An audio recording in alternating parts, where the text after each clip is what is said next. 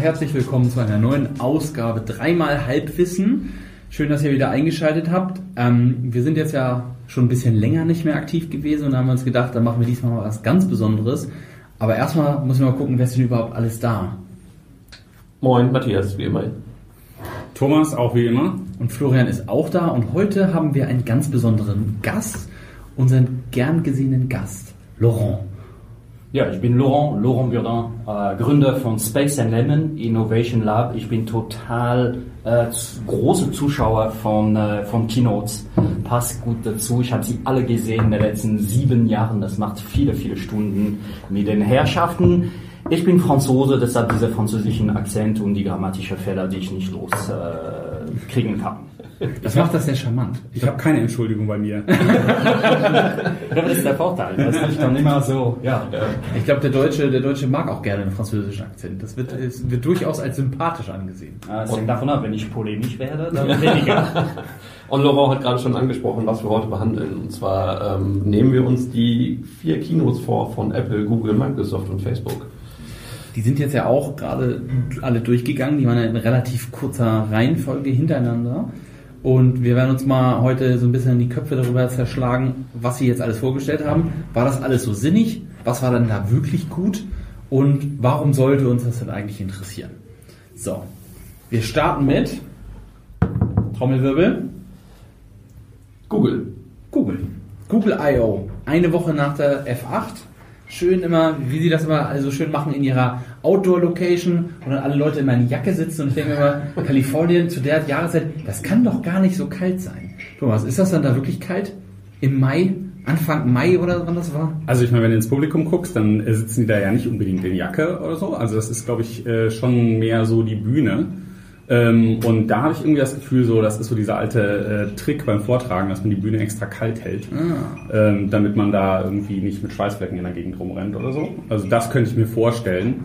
Ähm, aber tatsächlich äh, war das sehr auffällig, weil als ich äh, mir in Vorbereitung jetzt hier für den Podcast auch nochmal alles angeguckt habe, da hatte ich so ein bisschen nach einer Zeit dann auch Fatigue irgendwie, dass ich dann nicht mehr wusste, was ist das eigentlich für eine Keynote. Und die Google Keynote, die konnte man sich halt einfach total gut merken, weil die war dann immer außen. Ähm, Man muss sowieso bei Konferenzräumen, also wäre das innen gewesen, muss man sowieso Jacke tragen, weil es immer so kalt äh, klimatisiert in den USA. Ja. Das heißt, bei Keynotes immer Jacke anziehen. Das ist die größte Angst von Leuten in den USA, dass vielleicht mal jemand schwitzt. Immer- wird immer alles auf arktischen 14 Grad gehalten. Celsius, falls sich jemand fragt. Aber fallen, fallen wir mit der Tür ins Haus. Laurent, was war dein Highlight auf der Google Keynote? Aber für mich ist wirklich, dass sie Waymo vorgestellt haben. Okay. Also das fand ich schon großartig. Eigentlich hätten sie lieber damit angefangen, weil es erzählt die ganzen Story und die ganzen Geschichte von Google, alles auf AI, alles auf TensorFlow, alles auf TPU, wo man auch solche wahnsinnige große Modelle auch äh, aufbauen kann. Und äh, sowas hat man noch nie gesehen. Äh, es ist toll präsentiert worden. Alles andere hat mich völlig gelangweilt, aber Waymo wirklich ein Höhepunkt. Okay. Alles hat dich gelangweilt, auch Duplex. Ah, Duplex, ja, das ist so, so ein Trick, ja, das ist, man hat ganz vergessen und jeder hat darüber was erzählt und dann hat sich auch Google zwei Wochen später entschuldigt, das war ja nur eine Demo. Ja. Ja, also ist nicht reproduzierbar. So, aber Waymo ist mehr als eine Demo, deshalb, ja. Also- ja, der Rest ist wirklich langweilig bei Google immer. Es war, war also Way- Waymo war auch mein Highlight. Ich hätte nicht damit gerechnet, dass es dieses Jahr quasi in den Live-Betrieb gehen, in den aktiven Betrieb in, äh, Betrieb in Phoenix. Um das mal kurz ne, zu sagen, in, in genau, Phoenix, Arizona. Genau. So, also in einer Stadt starten sie es, aber als kommerzieller Service, was wo ja auch viel dranhängt. Also ne, auch Versicherungen und, und Rechtsfragen werden ja damit sofort aufgenommen, wenn die jetzt irgendwie jemanden plattfahren, ähm, dann hat das schon große Implikationen. Und das, ich hätte nicht damit gerechnet, dass sie so weit sind. Ich hätte vielleicht 2020 damit gerechnet. Man muss natürlich auch überlegen, dabei Phoenix, Arizona ist ja auch äh, klimatisch gesehen eine relativ äh, homogene Geschichte. Also da ist ja nicht, äh, da ist halt Sonne den Großteil des Jahres und manchmal ist nur ein bisschen weniger Sonne und manchmal ist viel mehr Sonne, aber da ist ja, da gibt es ja wenig Regen, es gibt glaube ich da gar keinen Schnee nicht wirklich. Da gibt es fast keinen Nebel und sowas alles, weil das so trocken ist. Das heißt, es hat natürlich viele dieser Extremwettersachen und, und, und Edge-Cases, sag ich mal, in diesen ganzen Technologien. Dafür ist es natürlich ein super Punkt zu starten. Hamburg wäre jetzt wahrscheinlich eher ein sehr schlechter Punkt, um damit zu starten. Und gerade in den USA kann man ganz gut starten, weil jede Stadt, also bis auf jetzt einige der Küstenstädte an der Ostküste oder so, sind ja auch immer sehr, äh, auch, auch im Innenstadtbereich sehr, sehr Kfz-freundlich gebaut. Das heißt, man hat breite Straßen, da wo wenig Fußgänger unterwegs sind, weil dann wird man eh komisch angeguckt. Ich erinnere mich noch, als ich durch Chicago gelaufen bin, nicht innerhalb der Innenstadt als Fußgänger, da haben die Leute mich angeguckt und dachten wahrscheinlich, ich bin irgendwie obdachlos oder so. Und äh, dafür ist natürlich ein guter Start. Ich, ich bin auch sehr von beeindruckt, ja. Was war dein Highlight, Thomas? Ähm, also so ein bisschen in dieselbe Richtung. Es war halt alles AI, AI, AI. Google versucht sich äh, da natürlich noch mehr zu positionieren, als wir ohnehin schon positioniert sind. Ich kann mich erinnern, vor einem Jahr bei der Google I.O. 2017, da haben wir, äh, Matthias und ich, das zusammengeguckt und haben ein Drinking Game gehabt, jedes Mal, wenn AI oder Big Data kam. und dieses Mal fand ich es dann noch um einiges äh, krasser. Also alles ist immer nur AI, also teilweise sehr beeindruckend, ähm, äh, wie schon drüber gesprochen. Teilweise äh, wie mit dem Google Duplex irgendwie so ähm, äh, nicht ganz durchdacht, habe ich das Gefühl. Ja. Ähm, äh, wobei das ja auch nicht das erste Mal für Google ist, dass sie einfach mal irgendwas, irgendeine Technologie raushauen und dann mal gucken, wie es so wirkt. Ähm, und teilweise auch äh, fand ich dann irgendwie unangebracht und einfach nur, um es überall reinzudrücken. Also was weiß ich, der hat ja zum Beispiel auch der Google News äh, äh, AI ku äh, kuratiert das jetzt wo ich mir halt irgendwie denke, so, naja, ist das jetzt gerade auch der richtige Zeitpunkt, wo eigentlich alle eher doch wieder gerade bei diesen Sachen keine Maschinen haben wollen, die einem das irgendwie vorsetzen. Ähm, und das war irgendwie so für mich äh, das, was da irgendwie so mitkam. Auf der, auf der einen Seite halt AI, AI, AI. Das andere große Thema, was zumindest Google pushen möchte, ist ja dieses Digital Wellbeing. Und da hatte ich dann das Gefühl, das ist so, auf der einen Seite schaufeln sie sich da ein Loch mit AI und auf der anderen Seite versuchen sie dann da eine Brücke, Brücke drüber zu bauen. Ähm, ähm, und das äh, spiegelt sich auch so ein bisschen in der Apple Keynote dann wieder. Also gerade diese ähm, äh, Selbstkontrolle äh, der digitalen ähm, Geräte. Also das bei der Facebook Keynote auch sehr stark, logischerweise. Ja. Genau. Also ich, ich finde find gerade bei Google, das Digital Wellbeing ist bei Google und bei Apple aufgetaucht. Also sind, sind, haben beide diese Ansätze drin und beide auch ähnliche Ansätze. Wobei bei Google finde ich den Spagat wesentlich größer, weil Google verdient ihr Geld damit, die Aufmerksamkeit der Leute zu verkaufen ähm, Apple nicht. Ähm, und da, das, das finde ich spannend, also diesen, diesen Spagat, der die nächsten Jahre auf, aufkommen wird, sozusagen, ähm, die, diese Aufmerksamkeit, die Push-Notifications bringen, ähm, ob das nicht Google selbst äh, kannibalisiert auf eine gewisse Art und Weise, ähm, weil sie einfach damit Geld verdienen. So, das ist äh, bei Apple äh, definitiv nicht der Fall. Also eine andere Sache, die für mich noch interessant war, war äh, natürlich sehe ich das ganz stark dann im Vergleich zur Apple Keynote und ähm, äh, ich fand halt, dass Android extrem kurz gekommen ist ähm, bei Google und ähm, ich glaube auch einfach gewollt. Also das ist einfach nicht mehr der hohe Stellenwert, den das mal irgendwann hatte, aus den verschiedensten Gründen. Vielleicht einfach, weil sie da die Marktmacht haben oder weil das egal welches neue Android rauskommt, ich finde gar nicht, dass das so kurz kam, weil ich glaube, ich glaube, Google fängt einfach an, ähm, die Sachen, die sie machen, von dem Android, von dem neuesten Android zu entkoppeln. Bei Apple ist das immer ganz viel, da werden wir noch zu kommen, neues iOS, neue Features. Mhm. Und Google entkoppelt es einmal, also natürlich bedingt durch die äh, Fragmentierung, die es auf dem Markt gibt. Sie können nicht, äh, dadurch wie das mit den OEMs läuft, jetzt wurden sie gerade verklagt auf viereinhalb Milliarden Euro von der äh, EU, weil sie quasi versuchen, diese Fragmentierung einzudämmen. Das ist ja eigentlich das ist eine sehr euphemistische äh, Argumentation, aber okay. Ja. ja, aber man kann, könnte es so argumentieren, so. Ähm, und aus diesen Gründen versuchen sie das halt da rauszunehmen und packen das dann halt in ihre Apps und in ihre Services, weil das war damals mit Microsoft und dem genau. Internet Explorer war das damals auch alles ja nicht, nur um ich, das Internet nach Nein, nein, nein, ich sage ja nicht, ich sage ja nicht, dass es das gut ist, aber ähm, da ist dann auch für mich das, also für mich war das, also ich fand auch Wembo fand ich super und sowas alles, aber was ich mir eher dachte, ist von den AI-Sachen, Google hatte ziemlich viele Sachen meiner Meinung nach dabei, wo ich mir denke so, oh ja, das ist etwas, womit ich tatsächlich auch in Kontakt kommen könnte. Also zum Beispiel äh, Smart Response. Ja. Innerhalb von Gmail. Das, also ich benutze Gmail ausschließlich, ich benutze keinen E-Mail-Client, ich benutze immer Gmail und auch Gmail als iOS-App. Und das ist so eine Sache, da glaube ich, das, ist, das bringt mir was. Das kann mir wirklich was bringen. Auch die Google Fotos Sachen, also ich benutze auch auf dem iPhone Google Fotos, weil es einfach meiner Meinung nach das bessere Produkt ist. Und das ist super. Und ähm, Wo es mich, wo es mich richtig gerissen hat, muss ich ganz ehrlich sagen, sind die Google Lens Sachen. Ja. Das fand ich, also da war ich auch ein bisschen beeindruckt, auch alles AI-Support und sowas, alles so direkt aus dem Live-Bild von allerdings Text kopieren. Aber nicht neu. Das muss man dazu Nicht sagen. neu, Alles schon Nee, mal genau. vorgestellt. Ne? Alles nochmal vorgestellt, aber jetzt auf einem Level sozusagen, wo sie das äh, Consumer-ready haben, dass das einfach jetzt mit eingebaut werden kann in die verschiedenen anderen Sachen. Und das ist ja auch das, was man gesehen hat. Diese ganzen Lens-Features, die, das war ja am Anfang mal eine eigene App und das wird jetzt alles in alle Apps eingebaut. Also sie bauen diese ganzen Sachen in alle Ja. Apps ein und das wird in Fotos gebaut und dann in Gmail und so weiter. Und da ist, glaube ich, eine ganze Menge, ganze Menge zu holen. Das, also das, das fand ich auch. Es war relativ deutlich, dass sie das versuchen, nicht mit Android zu verknüpfen. Ich glaube auch, also gerade in den letzten Tagen sind ja viele Berichte über Fuchsia rausgekommen und Flutter und hast nicht gesehen, dass man so diesen Eindruck hat, okay, Android ist, war schön, war schön und gut, aber allein die ganzen Gerichtsurteile und, und dieses Ökosystem versuchen sie irgendwo in ihr eigenes Google-Ökosystem, also in ihre eigene Plattform zu bringen, ähm, langfristig. Und vielleicht ist es dann so ein bisschen, okay, wir bringen die Features in die Apps, ähm, wir machen wir, machen Kamera, Lens, ähm, Maps, was auch immer, ähm, stellen wir in den Vordergrund und nicht verknüpfen das nicht so mit Android.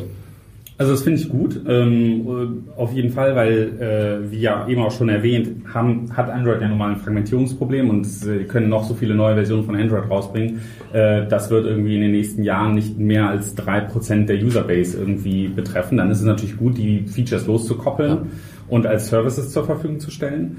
Ähm, Trotzdem fand ich es sehr bezeichnend, weil äh, wenn man dann so die Google I.O.s über die Jahre sieht, äh, da ist äh, für mich dann schon erstaunlich, wie sehr Android irgendwie in den Hintergrund gegangen ist.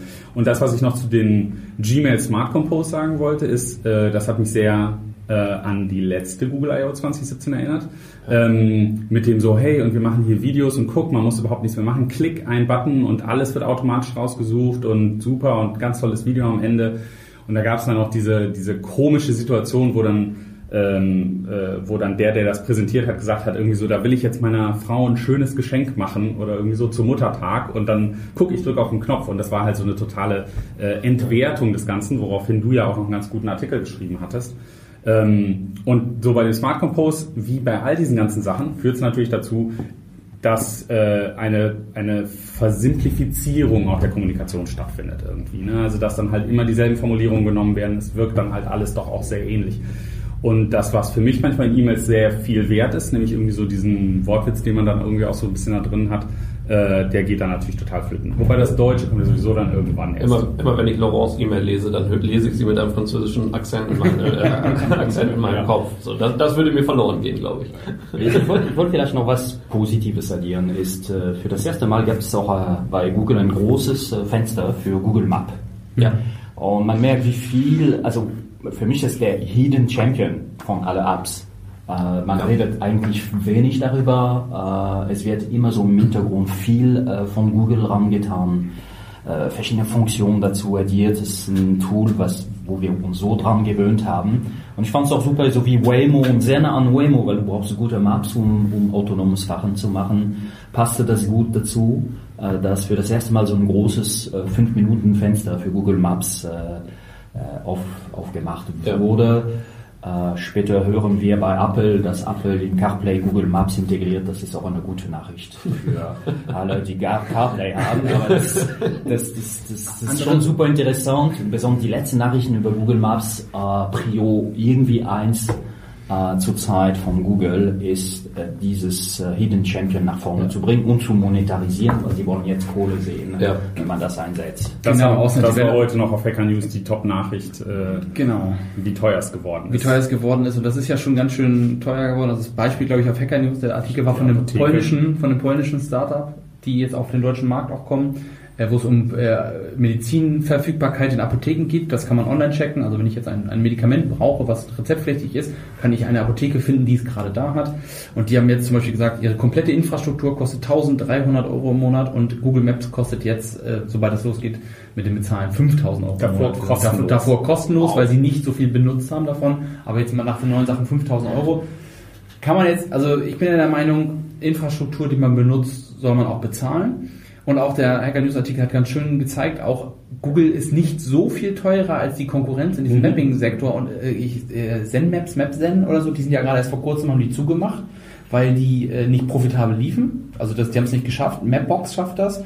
Und ansonsten ist das immer subventioniert, also TomTom, Bing Maps und was Apple Maps, was da sonst so gibt. Apple ist natürlich gerade gratis, weil die wollen das irgendwie, die brauchen Market Share.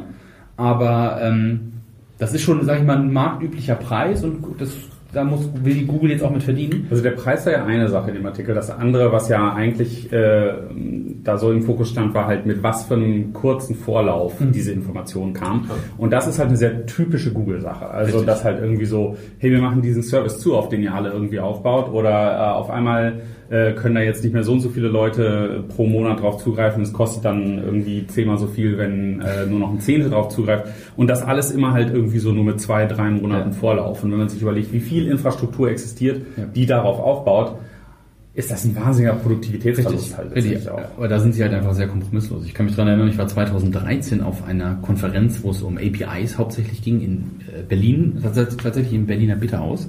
Und da hat äh, eine, einer der großen Talks, der mich auch sehr begeistert hat, war von Yandex. Und da war eine Entwicklerin von Yandex, die Yandex Maps macht, was ja sehr, sehr nah an Google Maps ist, wie viele andere Sachen von Yandex auch. Ähm, und die hat auch zum Beispiel damals gesagt, weil die, also die kopieren ja sozusagen oder die lassen sich sehr stark von den Services inspirieren, die sie dann anbieten wollen für den russischen Markt, aber die haben ein ganz anderes Geschäftsmodell. Die hatten 2013, glaube ich, 16 oder 17 verschiedene Versionen ihrer Maps API laufen, weil sie das für bestimmte Kunden aufrechterhalten müssen. Und hat sie halt viel, einen Großteil ihres Talks halt damit verbracht zu sagen, wie managt man das überhaupt? 17 verschiedene APIs äh, für 17 verschiedene Kunden und wie migriert man die und kann man das überhaupt? Und, das alles. und da sieht man, aber Google sagt einfach so, nee, das ist jetzt so und das kostet jetzt Geld, viel Spaß. Auch, äh, man, man, sieht auch hier bei Google und Maps wirklich deren Verhalten. Da hast du recht, Thomas. Es ist einfach so der richtige Marktführer. Das heißt, du hast ein de facto äh, Marktführerschaft. Jede verwendet Google Maps und dann auf einmal sagen sie von heute auf morgen, jetzt will, will ich das finanzieren. Ähm, und im Grunde genommen werden sie oder sind dabei auch genau diese de facto, de facto Standard mit Google Assistant zu bauen. Das heißt, da sind wir auch, wenn wir auch so über 50 Prozent weltweite Nutzung haben. Äh, Waymo, auch die Technologie dahinter. Zum Glück äh, gibt es Konkurrenz, aber das ist auch die Ambition, ist in einem Domain einfach die, de facto Standard zu werden und danach zu monetarisieren. Das, das haben sie mit Search, das haben sie mit vielen anderen Objekten gemacht. Ähm, und wo sie keine Konkurrenz haben, dann verhalten sie sich so, ähm, was nicht gut ist. Do no evil ist es auch bei Google, aber das ist nicht sehr fair auch gegenüber das Ökosystem. Es gibt auch Firmen hier in Deutschland, die davon leben, solche äh, Installationen, solche Pflege von Google Map in andere Sites.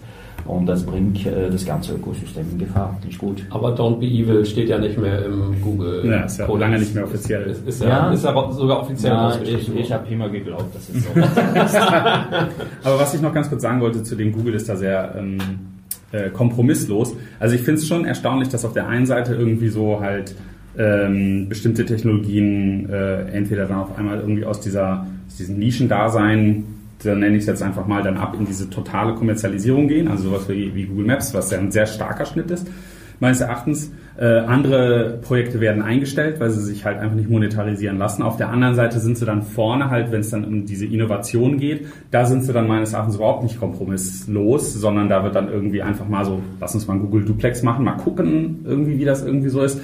Sind dann auch ganz schnell dabei, wenn es äh, nach hinten losgeht irgendwie. Ähm, deswegen äh, eine Sache, die ich interessant fand, ganz kleiner Sidetrack, als Du hattest Matthias eben Fuchsia angesprochen, glaube ich. Mhm. Ähm, das wurde ja auch nochmal, äh, vor ein paar Tagen war es ja auf Hacker News irgendwie und da war in den Kommentaren, das fand ich ganz interessant, da wurde gesagt, naja, ähm, irgendwie ist das Gerücht ja auch da, dass Fuchsia letztendlich eigentlich sowas wie, äh, wie Adult Daycare ist für all die super genialen Engineer, die es gibt. Alle wollen halt an einem Operating System arbeiten, bevor man, bevor Google die verliert. Äh, äh, vielleicht sogar an Konkurrenten verliert und die dadurch stärker macht, hält man die halt einfach mit so einem Projekt, was vielleicht für Google in dem Sinne keine direkte Monetarisierung bietet, äh, hält man die halt einfach irgendwie interessiert. Und so habe ich das halt auch das Gefühl, weil ich es halt auch von Apple teilweise kenne, dass Projekte halt einfach auch sterben, weil die Engineers da nicht mehr dran arbeiten wollen. Also das ist halt vielleicht bei Google Reader der Fall. Wie langweilig ist das denn daran zu arbeiten?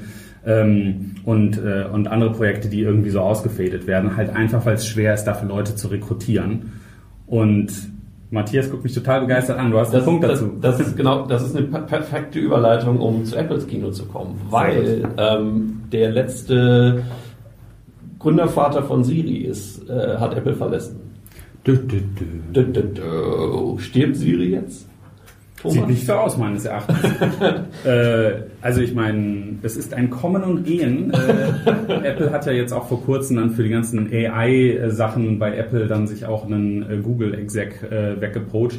Und ich finde es auch immer wieder schön, also in der Keynote war ja ähm, auch wieder der, äh, der, der Head of Watch OS und äh, das ist ja der ehemalige CTO von Adobe, der damals noch äh, äh, verantwortlich war für Flash und Apple hat die gebasht bis zum geht nicht mehr, aber naja, nach einer Zeit irgendwie äh, äh, hat man sich dann anders überlegt und dann ist der einfach mal zu Apple gekommen. Das, das fand ich übrigens generell relativ spannend bei den ganzen Keynotes, dass du ob du Microsoft Keynotes über die letzten Jahre guckst oder Apple Keynotes, du siehst immer wieder die Leute, nur auch immer wieder in anderen Unternehmen.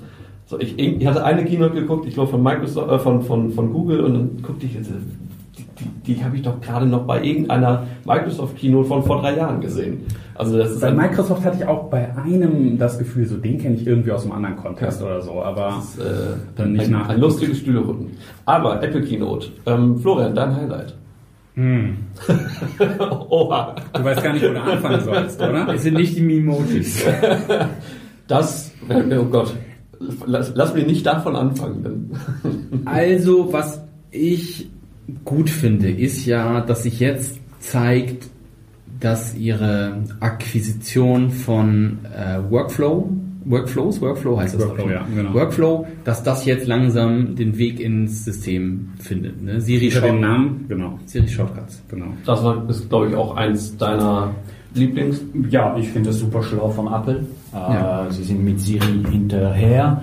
Äh, sie haben aber eine exzellente iOS-Entwicklergemeinschaft in der Welt, meistens sehr guten Entwickler, äh, die in diesem Ökosystem sind und sie geben denen einfach einen Code, was man auch in Kaffee-Applikation legen kann, um irgendwie das mit Siri zu verbinden. Das war der Fall von Phil's, äh, Phil's Coffee, was gezeigt wurde.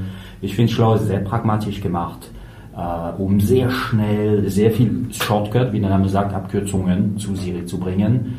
Wenn die Entwicklergemeinschaft das gut macht, dann wird Siri sehr gut, weil äh, man auch viel, viel andere Applikationen als nur irgendwie, wo ist das Wetter und äh, wo fahre ich hin. Ähm, so, und damit fand ich das sehr intellektuell sehr, sehr stark okay. von Apple. Und das war dein Highlight? Nee, ich habe den Rest der Zeit irgendwie mich gelangweilt. äh, ich fand nur, mein Highlight war eine solche 2 Stunden 10 war das, 2 Stunden 10 Produktion, visuell, also vom Kino her.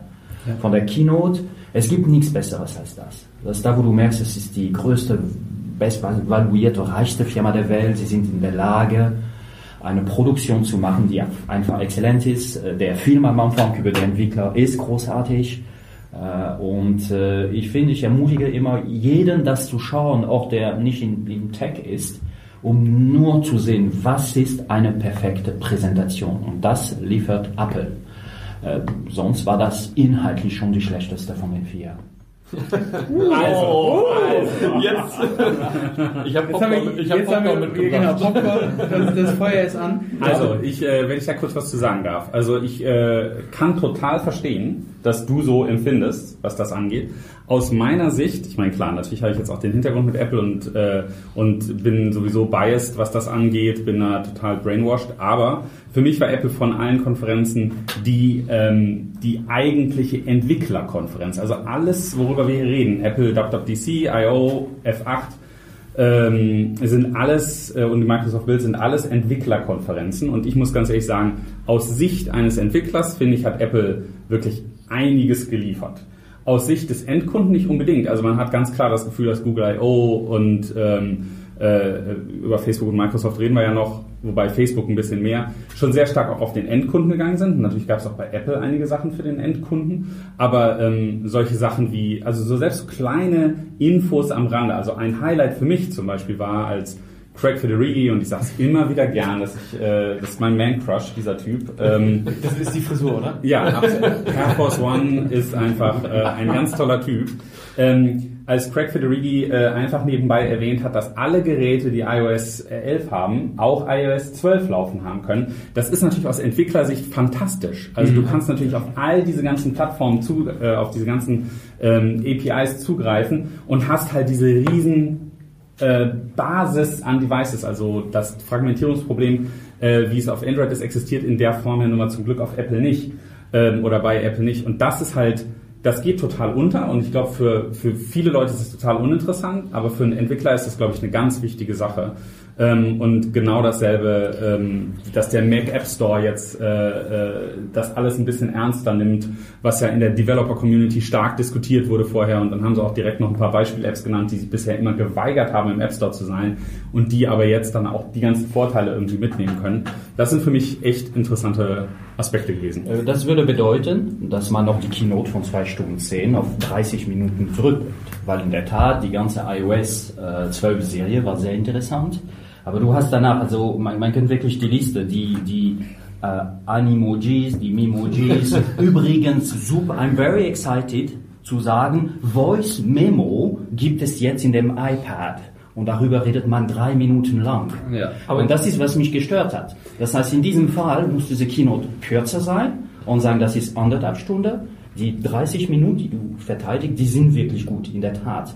Dann gut. Aber diese ganzen kleinen Announcements, so, es gibt übrigens noch einen Button in iPad, was ihr in iPhone hattet. Und du sagst, ach so, gab es das nicht bis jetzt? Also es gab sehr, so eine ganze Reihe von minimalistischer kleine Dinge, die da nichts zu suchen haben, finde ich. Ich, ich finde das aber auch. Also ich, ich finde zum einen auch, also ich finde das äh, Production Value von der ganzen Geschichte ist, ist unglaublich. Also ich finde auch, Google hat zum Beispiel ja das Problem, haben wir gerade besprochen, die sind ja draußen.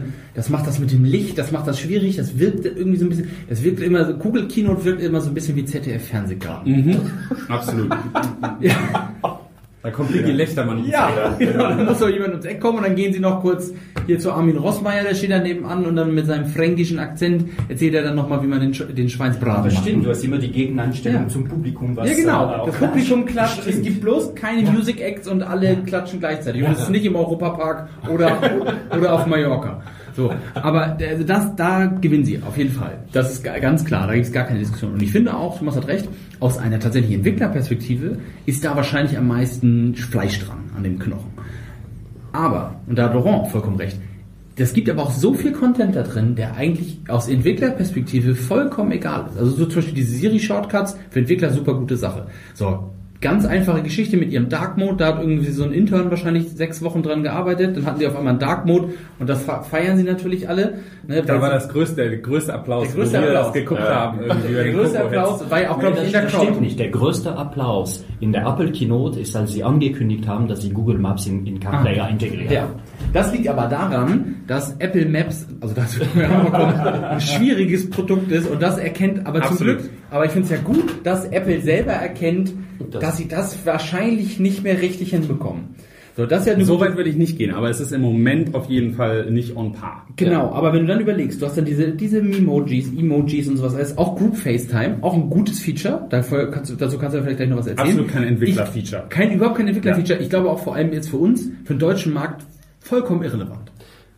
Einfach wegen Marktdurchdringung, na klar, jetzt sitzen, Absolut, sitzen klar. Leute und sagen, ich habe nur iOS-Geräte und machen FaceTime. Ich weiß nicht, ich habe das letzte Mal FaceTime benutzt vor vier Jahren wahrscheinlich oder sowas, und das ernsthaft Ich benutze benutzt. das so oft, aber okay. Ich hab- auch übrigens.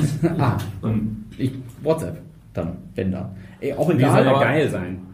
Und dann, und dann hast du, denn diese ganzen Sachen sind da noch dazwischen und sowas alles und dann hast du andere Features und zum Beispiel App Store sehe ich genauso, ne? Ist auch richtig gut. Aber ist ja für Entwickler nicht so wichtig. Und weil sie haben natürlich viel Marketing damit drin und das ist ja dann auch zum Beispiel, das, das, der größte Marketing-Clou für mich bei denen war aber eigentlich, äh, sind die Safari Privacy Features. Ja. also ich benutze selber kein Safari. Ja. Sorry. Ja, nee, nee, nee, alles, alles gut. Nur wir, wir, springen gerade extrem. Ich würde ich würd nochmal. Genau, ich wollte jetzt nur noch einmal so Ja, durchgehen, und genau. was auf, aber weil ja, wir, wir sind ja irgendwo dazwischen und ich glaube, das liegt aber auch daran, es gibt ja noch bei Apple immer noch eine zweite Keynote.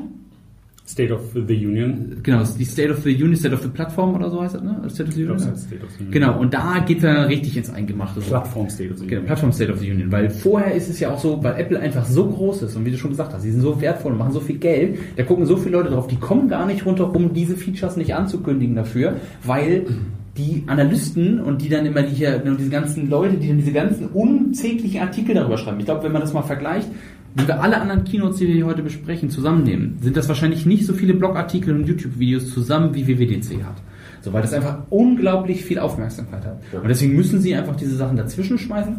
finde ich persönlich nicht gut. Also, Also als ich eben... Aber ich freue mich schon, dass, ich freue mich wirklich, dass Voice Memo auf den iPad geht. Der User. das, das, das, das, das, das Voice Memo ist tatsächlich, also für, für mich war am Ende ähm, Voice Memo oder auch die, auch die Stocks App oder die ganzen Apps, die sie vorgestellt haben, hier ist- haben wir jetzt Stocks auf dem Mac und hier haben wir jetzt Home, Home äh, äh, wie heißt es, ähm, Home Control, ähm, Die Home-App. die Home-App. Ähm, das, das, das führte ganz zu Ende zu einem Announcement, was doch kein Announcement war, sondern dieses, wir, wir arbeiten daran, alle Apps, die im App Store sind für iOS, ganz einfach zu portieren zu können in den Mac App Store. Das war das, ein, ein riesen Developer-Announcement. Und das, das waren diese ganzen kleinen Apps, die dir, das, das war nicht klar, das hat, weil sie das am Anfang nicht gesagt haben und weil das noch kein fertiges Feature war. Aber das hat natürlich eine riesen Implikation, wenn du nachher alle Mac-Apps, also alle iOS-Apps ähm, auch relativ leicht zu, zu macOS äh, transportieren kannst. Ja, aber ich glaube, das, das klingt jetzt komisch, ne? Microsoft hat das ja auch versucht.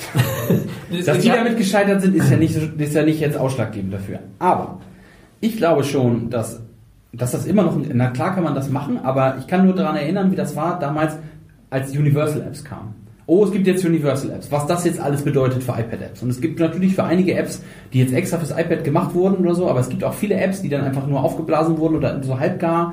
Also das Aber war das, schon hat, eine ganze Menge Apple Aufwand. seit Jahren. Apple sagt seit Jahren, wenn das alles so einfach wäre, dann hätten wir auch ein Betriebssystem. Ja. Und es ist ja eine ganz bewusste Entscheidung, dass es iOS gibt und, und macOS gibt und WatchOS und tvOS, Ja. all diese verschiedenen Sachen für die verschiedenen Ausgabemedien.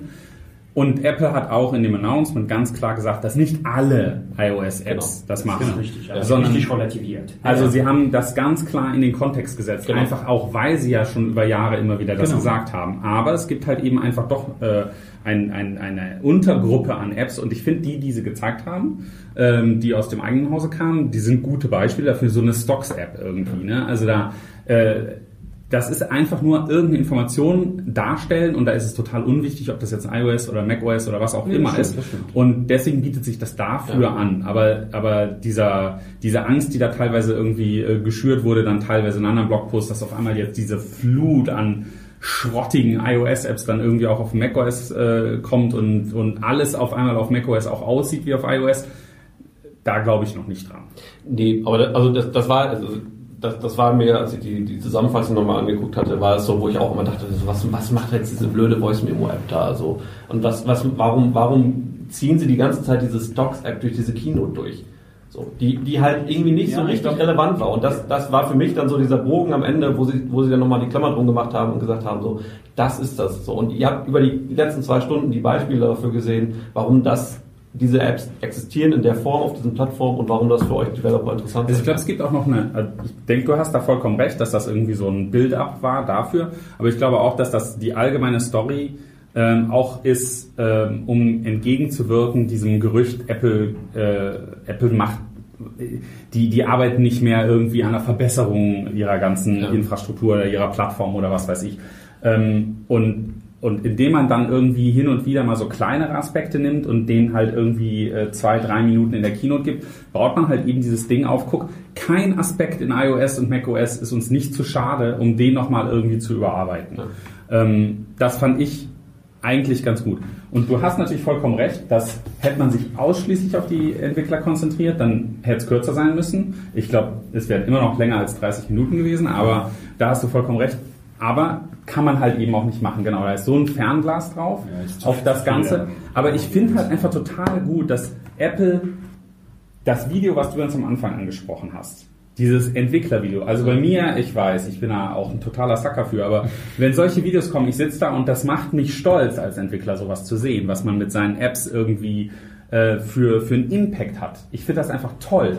Ähm, äh, wie Apple da jedes Jahr immer wieder diese Videos zeigt, um, um die Entwickler in die richtige Stimmung auch irgendwie zu bringen. Und, und das ist für mich Ja, eigentlich das so ist, der das Kern. der, man, man merkt, das ist wirklich äh, ein großer Machtführer. Sie geben den Tag, die Tatsache, dass sie bei jedem Kino diesen Anfang Videos haben, verschiedene Formate, sie sind wirklich mega kreativ. äh, Ja, und drin. Third-Party-Apps dann mal irgendwie da so ja. zeigen. Das macht ja auch sonst kaum einer. Ich will nicht zu viel zu viel kritisieren, aber die 20 Minuten Apple Watch, also sorry, aber nicht 20, 25 Minuten. Das stimmt ja auch bei den Äh, es ist Animojis einfach, zu und sowas alles. das Animoji machen zumindest. Spaß. Äh, aber äh, nein. aber so äh, von diesem großen Anteil an Apple Watch ist, äh, ist irgendwie ganz äh, komisch gewesen. Was ich da, wo die Langeweile kam. Also, Was ich jetzt witzig finde ist, Oder AR-Kit. Das fand Genau. ich super langweilig. ich wollte nämlich gerade sagen, das hat noch gar keiner angesprochen und das war ja das letzte Mal, das war das ja das, das größte und neueste und tollste und jetzt kommt ja alles und jetzt machen sie das nochmal neu, AR-Kit, interessiert immer noch keinen. die besser machen das jetzt. Ja, besser, aber interessiert immer noch keinen. Ist nicht. Zwei, null. Weil die, jetzt kommt's nämlich, und dann, wir, Koffer wir, wir kommen, genau, wir kommen aber ja nachher noch zu Microsoft. Aber meiner Meinung nach hat Apple, also die alle Use Cases, die sie da zeigen, dann stellen sie da so einen Tisch hin und spielen so ein Spiel und sowas alles. Und ich bin ja auch jemand, ich habe in meinem Leben sehr viel Computerspiele gespielt und ich mache das auch noch und so. Aber das weiß ich nicht. Da bin ich vielleicht, vielleicht einfach die falsche Zielgruppe dafür, aber das packt mich nicht. Microsoft dagegen hatte, hatte richtig gute AR, äh, AR Use Cases. Meiner Meinung nach. Microsoft Der hat sehr Unterschied- gute Demos. Ja, Der sehr gut. Genau, der Unterschied ist, dass äh, Apple das, was die da zeigen, das sieht man nachher auch so auf dem Gerät und bei Microsoft ist das so, würde ich das sehr stark in, ja. in Ja, Frage genau. stellen. Ich, bevor, Aber bevor, Microsoft hat ein HoloLens, kannst du dich noch dran erinnern? Ja, Be be bevor wir zu Microsoft kommen, das ist eigentlich äh, zwei Sachen habe ich noch. Zum einen äh, die Security oder die, die das Defending gegen das Tracking im Netz, was Safari angekündigt hat, fand ich sehr sehr spannend. Das ist eine echte Kriegserklärung gegen Facebook und Und haben sie auch klar mit Namen genannt, fand ich. Wollte ich gerade Ja. sagen, ich glaube, das ist einfach, das ist sehr gut taktiert, Ja. weil es technisch sehr einfach und ihnen ist es egal für ihre Bottomline, sie müssen das nicht machen. Google kann da nicht so direkt gegen vorgehen und das ist ein, das hat ja, also ich sag mal, sag's mal so, I'm gonna let you finish, but Mozilla did it better. Weil die haben viel schneller darauf reagiert. Ja. Die haben das eine Woche später, zwei Wochen später wurde das rausgebracht, dieses Jailen von, von Plugins aber das und gab es ja schon vorher. Das Genau, war ja gab's gar schon vorher, neu, aber- sondern das war jetzt aber- von Facebook gebundelt. Genau, und jetzt, jetzt wird das nochmal äh, gemacht und sowas alles. Und bei Safari ist es auch gut gemacht. Und das ist natürlich so, ein- so ich will mal sagen, ich will nicht sagen Cheap Shot, aber es ist schon ein bisschen so eine Art Cheap Shot. aber es war Ist halt die Stärke, die Apple schön ausspielen kann. Genau. Und das wurde halt das, genau, Und sehr clever. Und in dem clever. Kontext, äh, der, in dem USA-Kontext, wo Mark Zuckerberg vom Senat äh, ausgesagt hat, so sechs Wochen später kommt die Apple Keynote, sowas zu machen, passt in der Narrativ, sagt man dazu, in der Narrativ von Apple sehr gut. Ja. Der immer sich dafür eingesetzt hat, den Nutzer zu schützen und sowas nicht zuzulassen. Und ich finde, das war mehr so ein großes Symbol zwischen, guck mal, die Jungs haben das gemacht, äh, sehr naiv, wir sind super erwachsen, wir haben immer diese Linie gehabt.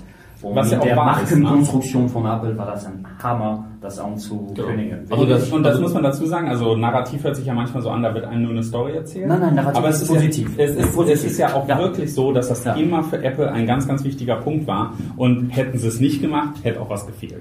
aber das, das, das fand ich Das ist richtig ein Gegenpol. Also Ja. du hast irgendwie Facebook hat irgendwie naive Sache gemacht und Apple ist immer seriös und immer Das- diesen das- Punkt, das ist ein, nicht nur eine PR-Story, das ist Absolut, exzellent genau. aufgepackt Ja, genau. an einem richtigen Moment. Das- Und Genau. was, was, mich, was mich gewundert, hat, also zwei Sachen hat mich dran, dran hat mich überrascht. Einmal, dass sie halt, also normalerweise schießen sie halt nur gegen Android.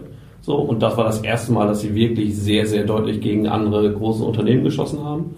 Und sie haben, und das, das fand ich auch überraschend, dass sie bei allem, wo Apple da steht und sagt, awesome, excellent, the best you have ever seen, Amazing. amazing, war sie auf einmal sind sie einen Schritt zurückgetreten und haben gesagt, wir wissen, das ist ein längerer Kampf. Wir wissen, die anderen werden, werden versuchen, das auszuhebeln und werden Methoden finden. Und sie waren in, in, in dieser ganzen, in, in, in dieser Tonalität, waren sie in, in diesem Part, wo sie gesagt haben, wir versuchen es.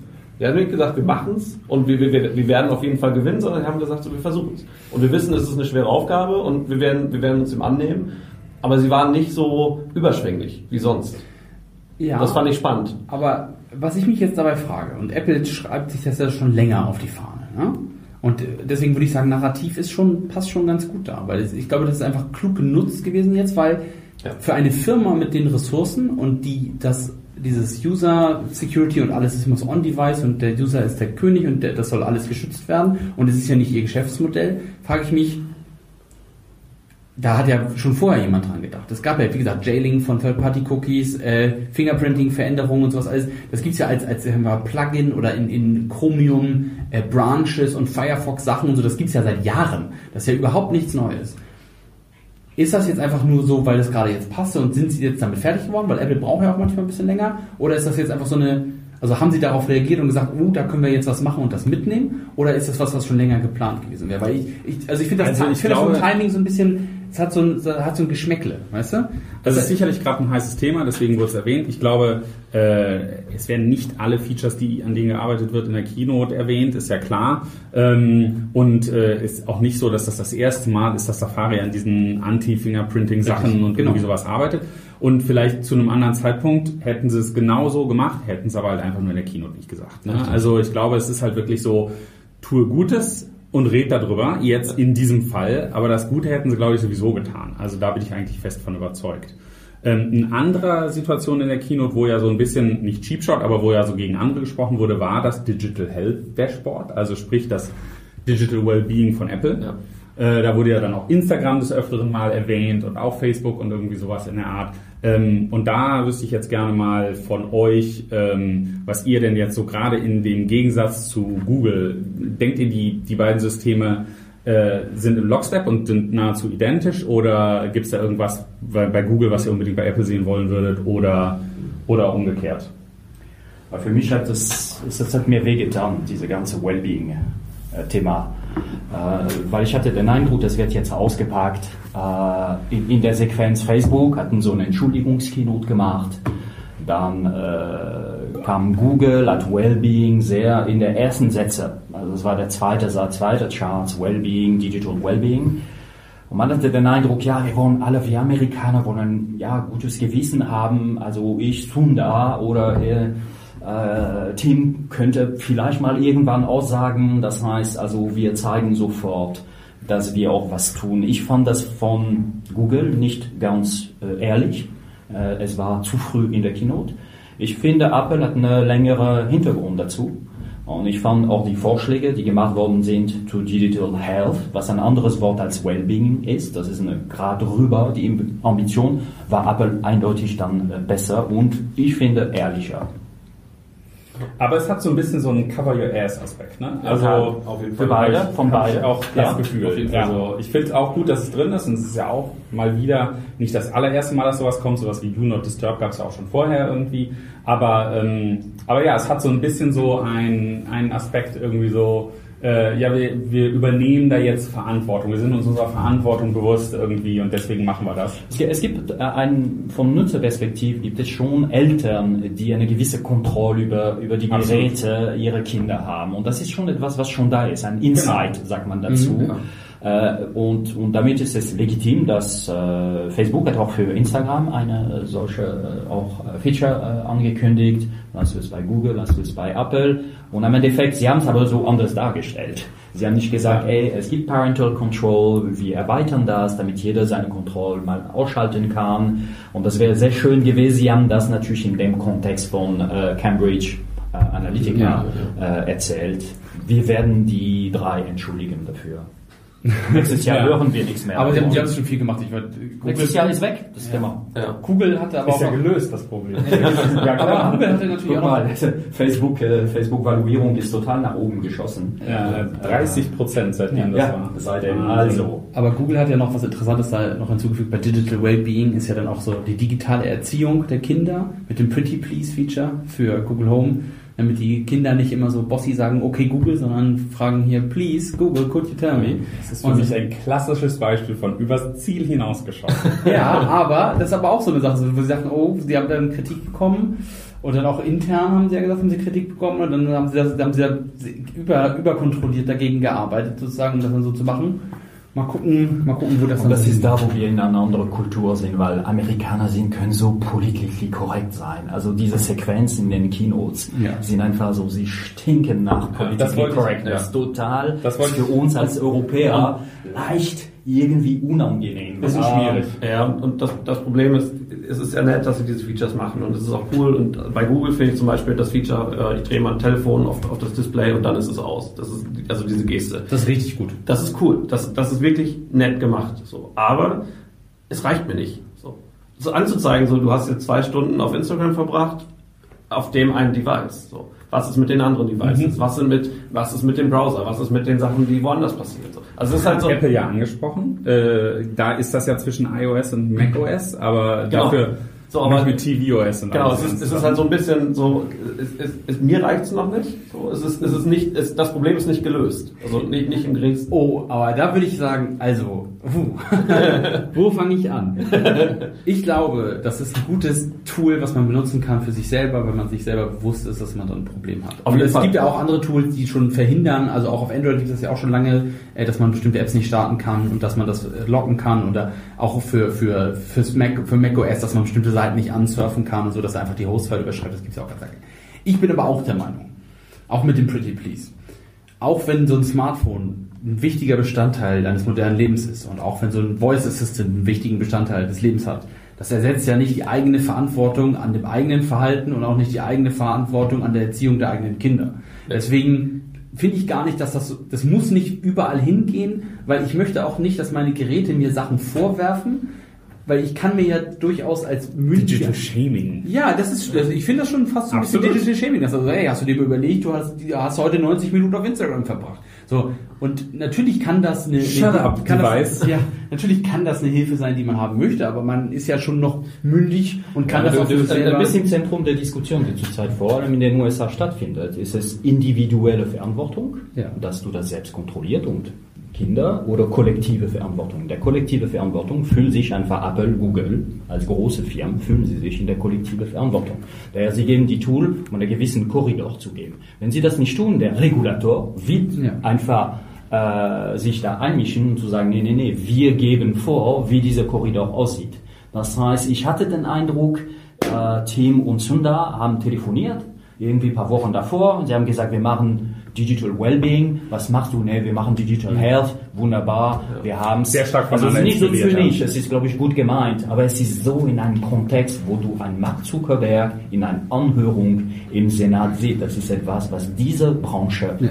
um die Silicon Valley völlig also unter Druck gesetzt hat für das erste Mal. Genau, genau. Ich glaube, ich glaube das auch, aber die, wie gesagt, das ist, ist ich, ich glaube auch natürlich, dass sie diese Verantwortung nehmen können und sowas und haben können, aber es ist ja schon so, das ist ja nicht.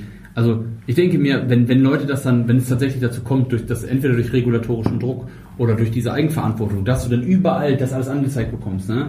Dann ist das für mich immer, da bin ich dann vielleicht ein bisschen, jetzt kann ich den Aluhut mal kurz aufsetzen, das ist mir dann schon ein bisschen zu nah an diesem chinesischen Social Credit System. Weißt Nee, du? Da- Ja, da- das, weil- ist, die, das weil ist du so. Also das ist wirklich was passiert ist durch diese Anhörung. Ist vorher waren Apple vor allem und Google waren eher auf der individuelle Verantwortungsseite. Ja. Sie müssen aber jetzt in die Kollektivverantwortungsseite äh, Also ich will jetzt überhaupt keinen so. Speichen, äh, keinen, keinen Stock in Speichen schmeißen, aber so schnell werden Features nicht gemacht. Also äh, das läuft nicht so, dass irgendwann im, äh, im April oder was weiß ich, der Zuckerberg irgendwie äh, da sitzt und dann äh, kommt drei Monate später kommt das Feature raus. Also das ist ja doch auch so tief integriert in die ganze Sache. Ähm, kann sein, dass sie es nochmal aufpoliert haben und kann sein, dass sie dann nochmal gesagt haben, so das muss irgendwie Front and Center sein in der Keynote. Aber äh, die Grundlagen dafür, die, die haben definitiv schon vorher existiert. Und- also es muss auch einfach so sein. Und, und ver- versteht, äh, versteht mich nicht falsch mit, äh, das reicht mir noch nicht. Also es gibt so, so Elemente aus, wo ich sage, das, das geht in die richtige Richtung. Zum Beispiel bei den Group Notifications und Notifications allgemein bei Apple, bei iOS. Ähm, gibt es diese, äh, gibt's jetzt diese Button so, zeig's mir nicht mehr, zeig mir Mhm. diese von dieser App nicht mehr. So, Ja. Wo du sonst immer durch tiefste Einstellung gehen musstest und sagen musstest, okay, die Notification mache ich aus. Also das, das meine ich mit, so das, das sind so diese Self-Defense-Mechanismen, die für dich einfacher erreichbar sind. So nicht irgendwo versteckt in irgendwelchen tiefen Einstellungen. Weil das, das ist, das meine ich mit, Ja. das, das reicht mir noch nicht, bei Google zum Beispiel. Ne? Ähm, wo ich sage, das, das muss halt, ich muss mehr Kontrolle über das bekommen, was dieses Gerät kann und was es macht. Und es muss so einfach und accessible sein, dass ich mir mein, eigene, mein eigenes Reich zusammenbauen kann. So, dass, es mir, dass es mir jetzt angezeigt wird oder das, das, das, das Shaming, das, das auf gar keinen Fall. So. Das haben sie aber, glaube ich, auch schon über die letzten Generationen ihrer Betriebs Betriebssysteme und Apps ganz gut gemacht, jetzt mit den, Notifika äh, mit den äh, äh, Notifications. Äh, welches Wort suche ich? Weiß nicht. Äh, dass man das äh, hier Location-Freigabe und sowas. Ja, Ach so, äh, ja, äh, also Tracking meinst du? Ja, nee, einfach insgesamt, dass du das dem zustimmst. Ach so, Permissions. Permissions. da fehlt mir das Wort gerade. Permissions, mit den Permissions haben ja beide Plattformen ganz gut nachgezogen und das Genau. ein- äh, besser gemacht. Also Android hat das ja am Anfang katastrophal gemacht und äh, macht das mittlerweile, finde ich, auch sehr gut, aber Apple macht es auch sehr gut mit. Also das ist natürlich immer schlecht, das, in die Falle bin ich auch schon gelaufen mit einer bestehenden App, die relativ viele Permissions braucht, dass man auf einmal, äh, auf einmal wird das geändert, kommt ein neues iOS und dann brauchst, fehlen dir äh, 18 äh, Einträge in deiner Info-P-List, wo du irgendwelche Strings eingeben musst, warum du denn irgendwelche Permissions haben möchtest. Dafür sind ja Betas da, ne? Dafür sind ja Betas da, ja, aber es gibt natürlich auch Apps, die immer nicht, so- nicht, so, nicht so eng bearbeitet werden.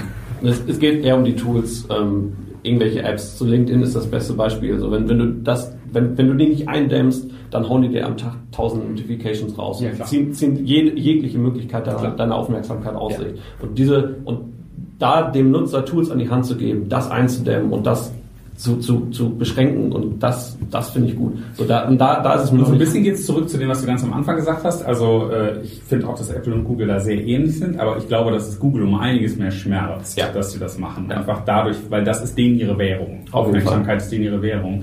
Und jetzt aktiv dagegen vorzugehen, ist äh, eigentlich überhaupt nicht in der DNA von Google. Okay. Wo wir dann Ähm, bei Privacy waren, Facebook. Facebook, das äh, bietet sich gerade an.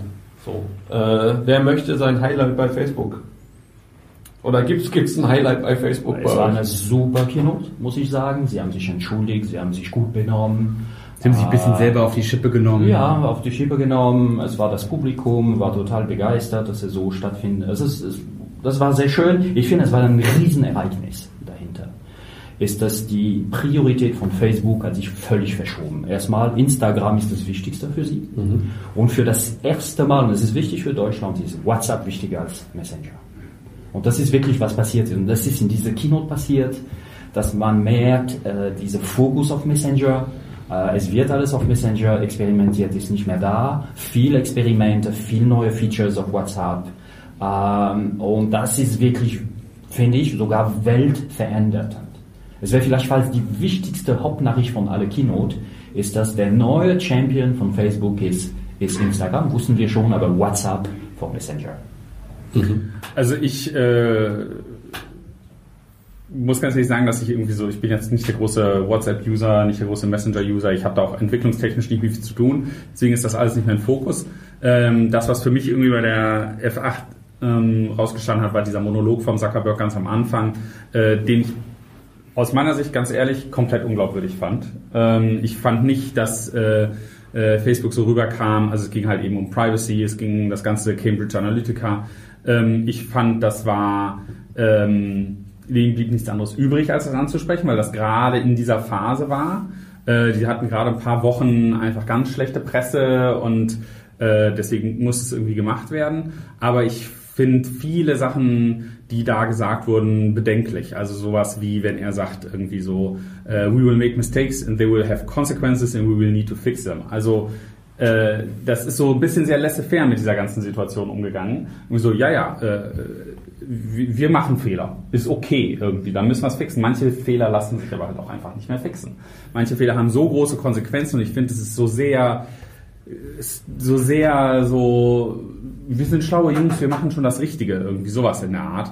Und äh, auch so dieses, diese ganze Motivation und dieser Antrieb mit irgendwie so, die Welt bewegt sich nicht von alleine in die Richtung, das müssen wir machen. Ähm, äh, das zeigt für mich nicht unbedingt, dass sie äh, das wirklich verstanden haben, wo die ganze Problematik dahinter steht.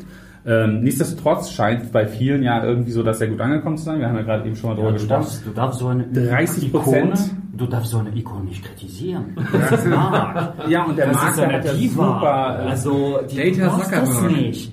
Da, da ist es einfach, man hat ihn angekratzt, es alle haben geklatscht und Also, fand das super, ich glaub, dass ganz- er das so gemacht hat. Ganz allgemein, ja, wie gesagt, bei der Aktie zeigt Ikone, ja, ja. 30 Prozent äh, seitdem Ja, wieder hochgegangen, neuer super. Höchststand und sowas alles. Ja.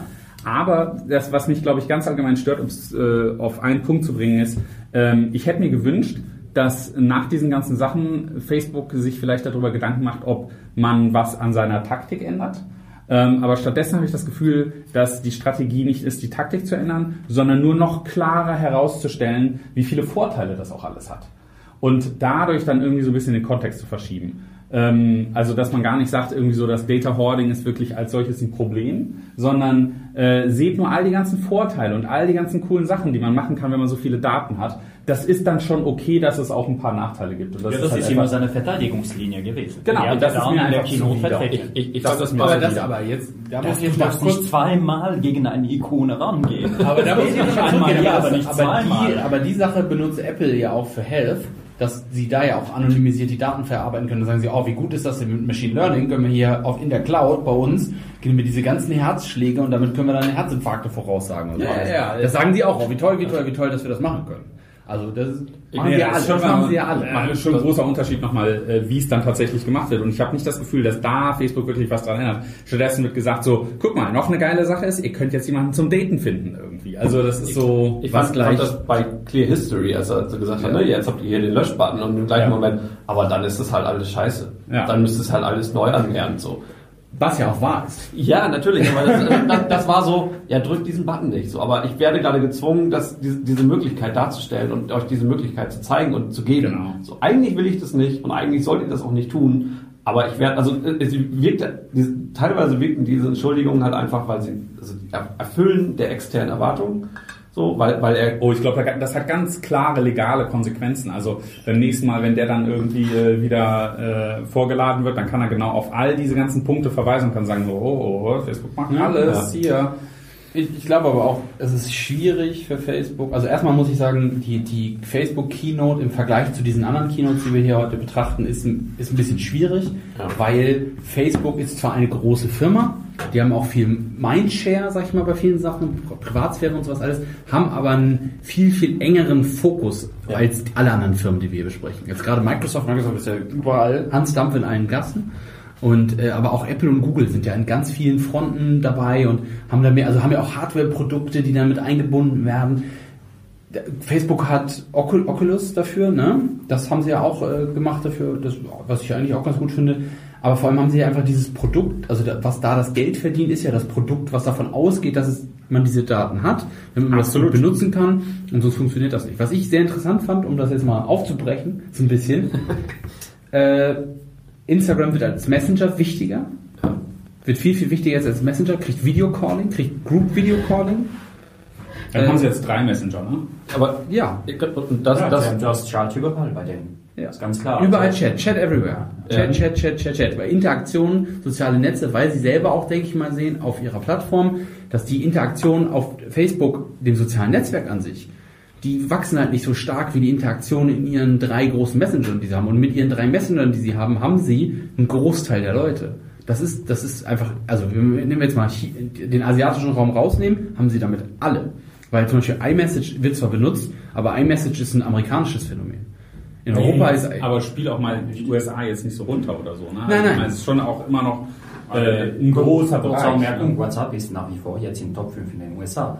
Ja. Das ist wirklich, was ich bestätige. In den USA für das erste Mal ist auch WhatsApp über den Messenger gegangen, bei den App-Downloads. Das heißt, wir sehen schon äh, dieses so, äh, die Wunderschwester oder Tochter Messenger mit dem brillanten David Marcus, ehemaliger Chef von PayPal, weil den hatten wir schon bei PayPal Keynote gesehen. Der soll mal mit Messenger nach vorne bringen. Er hat eine Keynote äh, Es hat eine dritte Keynote, die erste war genial, da wurden die Bots eingeführt und Facebook hat dafür nichts getan. Also im Endeffekt ein Rückmessenger nach unten. Äh, Die absolute äh, App ist Instagram und WhatsApp, was viele Leute verwenden und gerne haben, geht nach vorne. Fand ich einfach ein super Ereignis. Und was mir nochmal aufgefallen ist im Nachklang, egal, also bei Facebook Messenger, bei Instagram, bei WhatsApp, in allen drei war im Prinzip das gleiche, das, das gleiche Feature, hier habt ihr Videocalls. In allen drei, das, das, egal wo. Also es warum wurde- macht Facebook das? Also ich meine, ich glaube, äh, sie haben es einmal gebaut und sie können es einfach überall deployen. Sie können es Ja, einfach aber- Ja, aber sie überall können es nicht, sie können, also ich glaube, die Plattformen sind so unterschiedlich für sich und haben auch, also es gibt sicherlich eine große, genau, es gibt sicherlich eine große, verschiedene Backend. Ja. Genau, Komplett andere. genau, es sind auch sicherlich, das hat noch nie einen zurückgehalten, ne? Also was kann man schon Aber was ich- aber nee, aber was- ich was- glaube, nee, ich was ich glaube, damit meine, dieses- ist, pass auf, diesen was ich damit meine, ist Frontend zu haben, irgendwie unterschiedliche, das macht schon Sinn, weil da einfach ganz unterschiedliche Leute daran. Genau, es gibt genau, es gibt eine Schnittgruppe, die benutzen das alles, aber jede andere Gruppe hat auch wieder ganz äh, eigen für sich selber diese Plattform dann und äh, das können sie einfach nicht. Ich meine, sie haben äh, jetzt für Instagram nicht so viel in Anführungsstrichen Geld ausgegeben als für, für WhatsApp, aber es wird beides. Also Instagram ist natürlich stand jetzt viel, viel geschäftstüchtiger für sie. WhatsApp wird ja jetzt erst, sie werden jetzt erst anfangen, WhatsApp zu monetarisieren tatsächlich, aber Instagram wird ja schon richtig monetarisiert und ist halt dabei auch sehr, sehr wichtig. Und ist ja auch, ich sage jetzt mal so in der, in der Brandkommunikation von allen, von allen Marken auf der Welt momentan sehr, sehr wichtig. So, und äh, ich glaube, sie machen es einfach überall, weil sie können jetzt nicht dafür, also sie können jetzt nicht eine dieser Apps hinterherziehen lassen, weil dann gibt es schon Konkurrenz, je nach Markt, die dann auch bereit ist, diese Leute dann aufzunehmen, weil sie haben dieses Feature. Ich habe den Eindruck, die Keynote war wirklich für auch für den indischen Markt gemacht. Also sehr viel diese Keynote, wir haben einen Kampf mit WhatsApp äh, in Indien gegen WeChat oder andere asiatische Lösungen. Sie wollen Nummer eins in Indien sein. Ich hatte den Eindruck, alles, was sie präsentiert haben, war nicht für Europa, auf keinen Fall. Äh, trotzdem war das, äh, wenn man das nochmal spielt, auch richtig brillant vorgestellt. Äh, ich fand den äh, Teil Instagram hat super Spaß gemacht. Ähm, und äh, ja, es ist sehr viel visuell und es ist nicht äh, Entwickler. Es ist eine Produktpräsentation. Es ist deren Jahresproduktpräsentation. Mir haben alle Teile Spaß gemacht, wo der Zuckerberg nicht war. Um ganz ehrlich zu sein. Ich finde den einen ganz schlechten äh, Präsentator. Ja, dreimal gegen die Ikone. Ja, ich gehe vielleicht auch noch ein viertes Mal raus. Ja. Was sagt er zu Facebook Dating?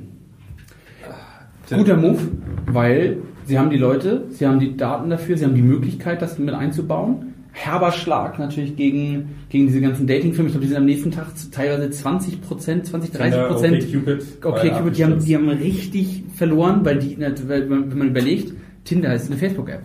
Tinder ja, ist eine App, die baut nur auf Facebook auf. Ein Backend ist von Facebook. Genau, alle Daten, die das, also das, das Wichtige, wieder mal das Fleisch am Knochen bei Tinder ist Facebook. Und äh, dann haben sie nur einen ganz dünnen, also Tinder ja, ist, ist ja eine Menge Fleisch. Tinder, genau, das ist eine Menge Fleisch und Tinder hat ja an sich keine technische Funktionalität. Das ist ja auch wird ja auch immer gerne wieder als Beispiel gebracht, wie kann man so Tinder nachbauen. Das kann man mit das kann äh, ein halbwegs genau ein halbwegs kompetenter Entwickler kann das an einem Wochenende natürlich das ist jetzt skaliert auf paar hundert Millionen User nicht, aber an der Mechanik. Da ist kein AI drinne, da ist kein Machine Learning drinne, das sind zwei Listen, die werden gegeneinander verglichen und fertig ist das. Und mit einem guten Interface für damals, als es rauskam, mega Interface. Die ich fand es eine, ich eine Provokation, dass sie das vorgestellt haben, das Dating. Weil in dem Kontext, wo es ist, äh, alles war okay und äh, das war sofort nach dem Keynote von ja. Mark Zuckerberg, dann kam das Dating ja, und man denkt, oh, ist es wirklich datensauber? Also alles, was man so im Kopf hat, ist hochgepoppt. Äh, ja. Ich fand es daher äh, nicht angepasst, eine Provokation. Sicherlich intern ein Signal, dass man sagt, ja, äh, hunderte von Leuten haben diese Feature präsentiert, müsste Mark entscheiden, stellen wir das vor, ja oder nein. Die PR-Abteilung war dagegen, aber die Produktabteilung war dafür, hat sich für Produkt entschieden. Es ist schon schlecht rübergekommen. Also es war so ein bisschen widerlich.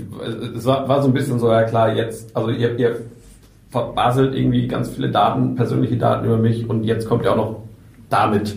So, das war schon so ein bisschen, oh, ernsthaft. Also ich stimme auch dem Laurent total zu. Also das rein von der äh, vom Timing auch innerhalb der Keynote war das irgendwie total, also überhaupt nicht überlegt irgendwie. Erst dieser ganze Monolog, wo man das Gefühl hatte, das ist eine Pflichtveranstaltung, das muss jetzt irgendwie gesagt werden, wie sicher man mit den Daten umgeht und alles äh, ist gut, wir haben Fehler gemacht, aber jetzt ist alles ganz toll. Und äh, dann wird das alles so ein bisschen abgeschüttelt und dann zeigt, äh, dann zeigt Facebook seine wahren Farben und sagt so, da hier, Facebook Dating. äh, und dann kann man nicht auf den ganzen Daten wieder rumrocken.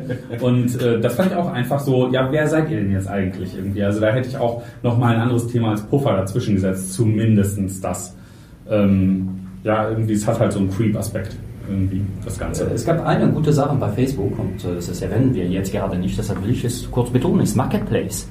Ich war super erstaunt, wie gut das funktioniert. Mhm. Äh, sicherlich nicht in europäischer, ja, viele haben es nicht genutzt, überhaupt nicht in Europa, aber sie haben so äh, hunderte von Millionen von Nutzer präsentiert. Mhm. Äh, das war für mich eine gute Überraschung, dass man sagt, okay, man sollte sich vielleicht damit auseinandersetzen. Vielleicht verwenden wir das nicht, aber andere verwenden das, merken das nicht. Ich, ich glaube, also sie haben es auch einfach ganz gut gepusht. Also eine ganze Zeit lang haben sie, ähm, die haben ihre Facebook-App geupdatet damit und der Default-Button jetzt unten in der Mitte ist mhm. dieser Marketplace-Button. Und was sie gemacht haben am Anfang, was auch ein bisschen provokant ist, die Standardeinstellung für diesen Marketplace war, dass er Notifications schicken durfte, Das heißt, man hat immer, da stand immer so eine Eins. Immer, ich Ja, habe genau. immer wieder eine Notification Absolut. bekommen. Und da hat man da immer wieder reingeguckt. Und das erste Mal, ich Dark wusste überhaupt, ich wusste überhaupt nicht, was es ist. Ich hatte keinen blassen Schimmer, was das wohl ist. Und dann dachte ich so, ah Mensch, jetzt fahren sie hier eBay Kleinanzeigen und äh, Spock und wie Stuffle heißt die andere App.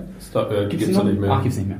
Äh, ja genau, fahren sie diesen ganzen kleinen und ja, äh, kleinen Sachen da. Äh, Aber äh, also unabhängig jetzt von, äh, von Facebook, äh, generell war es dieses Jahr ganz, ganz krass, wie viele äh, Apps, also erfolgreiche Apps rausgesaugt wurden und in die Plattform integriert wurden. Egal, ob es jetzt Apple, Microsoft oder was auch immer war. Ne? Also ganz viele Apps wurden einfach standardisiert und gesagt, so, das ist jetzt Kernfeature unserer Plattform. So, ne? Facebook mit den Marketplaces, so eBay, Tinder, ähm, Google hatte ein, ein, eines dieser Features, wo du dann so Google, hat ja, Google hat ja Yelp auch quasi in Maps eingebaut. ja, ja, wieder. jetzt genau, so diese, bei Google Fotos, dass du auf einmal so Schwarz-Weiß-Bilder kolorisieren kannst automatisch. Also so ganz viel, was, so, so, so Ökosystem drumherum, wo du halt gesagt hast, wo einige App-Hersteller oder, oder Plattformen sich wahrscheinlich gedacht haben, so ja, alles klar, wir können morgen dicht machen, weil wenn, wenn die das wirklich pushen und wenn die das ernst meinen, dann haben wir keine Chance mehr. Ich glaube, so ein bisschen ist das tatsächlich auch die Message. Irgendwie werdet mal nicht zu groß. Ja. Ihr, all die, ihr ganzen Ja, Drittanbieter. wenn, wenn, du, wenn du zu erfolgreich wirst, kommt einer der Großen vorbei und macht dich platt. Entweder, entweder du lässt dich kaufen oder du wirst platt gemacht. Das ist für, für mich so ein bisschen Oh ja, und damit, du hast, du hast recht, für, für, von Apple, Google und Facebook ist es ein Zeichen der Dominanz. Ja. Sie sind jeweils auch stark in dem Bereich, wo sie sind und sie wollen so bleiben. Ja. Es ist sehr subtil und die Tonalität ist super freundlich, aber im Endeffekt ist es das. Ja. Und auch, auch Facebook ist ja ganz, ganz stark oder richtet sich ja gerade ganz stark auch was Livestreaming so als Twitch-Konkurrenz aus. Ähm, Watch Party. Watch Party. Watch Party jetzt. Vom, Ähm, vom, ja, von ne? dieser Hausparty-App, die zu groß ist. genau. Dann auch mal ein Beleg davon. So, und das, das, also man merkt halt schon, das ist, so, ich, ich, man, Produktstrategie bei, bei Facebook wirkt immer so ein bisschen, was funktioniert gerade irgendwo, ähm, was, was jetzt gerade auch nicht überraschend. Nein, natürlich also, ich nicht. meine, so läuft halt einfach. Aber ich finde, bei Facebook war es noch deutlicher als bei den anderen. So, Ja. da, da ist es wirklich so, wir machen jetzt Dating, weil Tinder Also, funktioniert wahnsinnig gut und da ist das den Gefühl, wir- den eine wir ganze Zeit lang war das irgendwie so, man hat dann gepartnert mit diesen Firmen. Mhm. Da hat man dann irgendwie so, komm, äh, wir zeigen hier dein Yelp-Logo irgendwo an und dafür zeigen wir dann irgendwie in der in, in Apple Maps oder Google Maps oder so zeigen wir dann halt noch deine Sachen irgendwie an oder so. Und das ist ganz raus irgendwie, dieses Partnern. Sondern es wird einfach nur so, wir bauen das Feature nach und wir brauchen das Original überhaupt nicht mehr. Und Ja. wenn die verrecken, ist uns das auch total egal. Ähm, da ist jetzt sowas wie zum Beispiel irgendwie äh, so eine Workflow-Akquisition macht dann schon irgendwie ein bisschen mehr Sinn irgendwie oder ist da so eher klassisch. Ähm, aber ich meine, da hast du natürlich auch irgendwie die ganzen Apps, die irgendwas measuren oder so, die sind jetzt auch alle irgendwie, ich meine nicht, dass das ein riesen Use Case wäre, aber die sind jetzt auch alle weg. Ja, ich habe das Gefühl, dass, sie, sie kommen an den Punkt, wo sie sagen, wir sind schneller und es ist günstiger, das auf unserer Plattform zu bauen mit den Engineers, die wir haben, als das zu akquirieren, akquirieren und nach, nachher zu integrieren, weil die Integration ist viel zu kompliziert und aufwendig. Ich glaube, sie haben auch eine Größe erreicht, dass sie auch mal deren Ingenieuren beschäftigen müssen. Absolut. Ja. Weil was machst du denn mit alle diese Ingenieure, die, die alle äh, so große Apps von, von Facebook sind reif. Sie haben Billionen. Ja, und alle Entwickler äh, sagen ja auch, das können wir alles viel besser. Das können wir viel besser. Sie klopfen an der Tür und äh, Marc sagt ja. Und dann egal. Ein Punkt bei Facebook, den ich spannend fand, war diese VR Oculus Point Cloud Fotogeschichte. Mhm. Das fand ich beeindruckend. Also das fand ich, also das, das Oculus ist ja noch ein bisschen äh, Für die 3D, diese 3D-Fotos.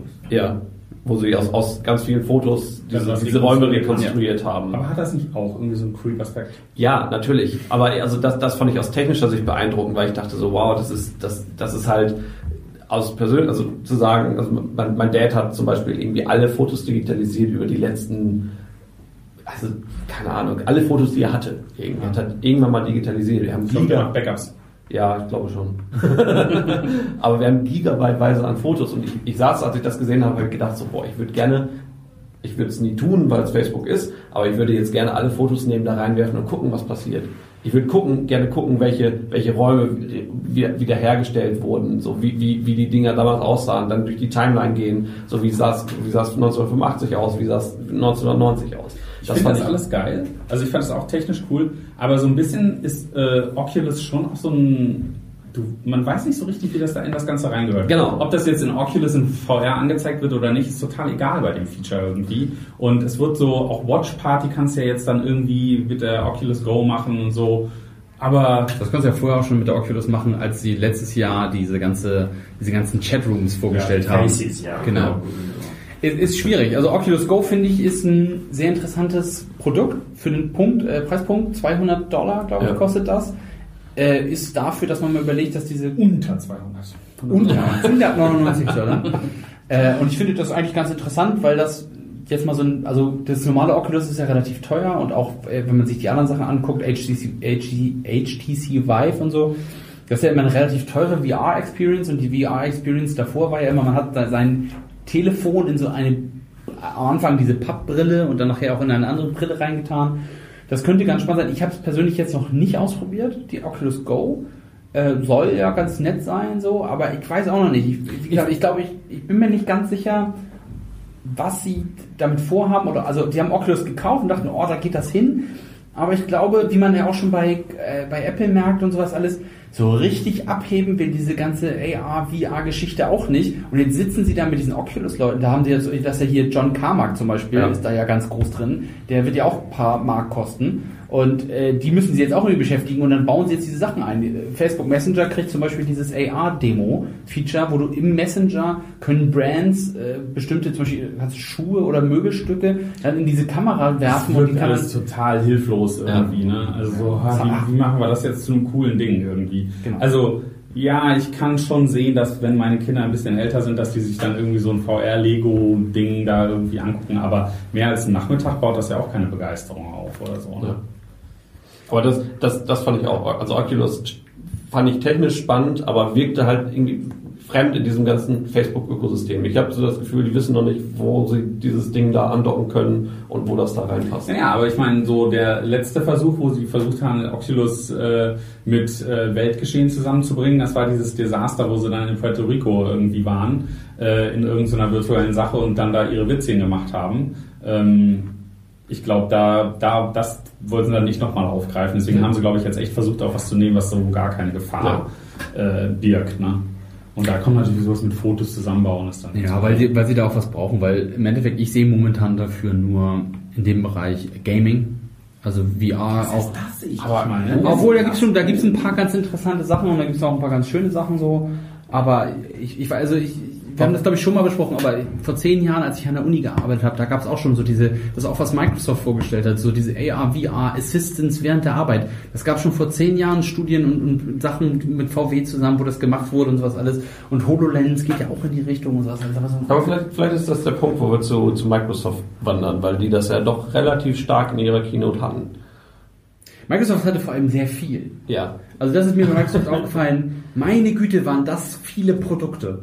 Und meine, also habe hab ich so, ich habe so das Gefühl, das waren die meisten Produkte und Services. Allein am Anfang, ich glaube die erste, also ersten 20 Minuten Azure 365 äh, hier äh, IoT Edge, Open Source, Speech Device SDK, Kinect für Azure, Bot Framework, also auch alles Entwicklersachen.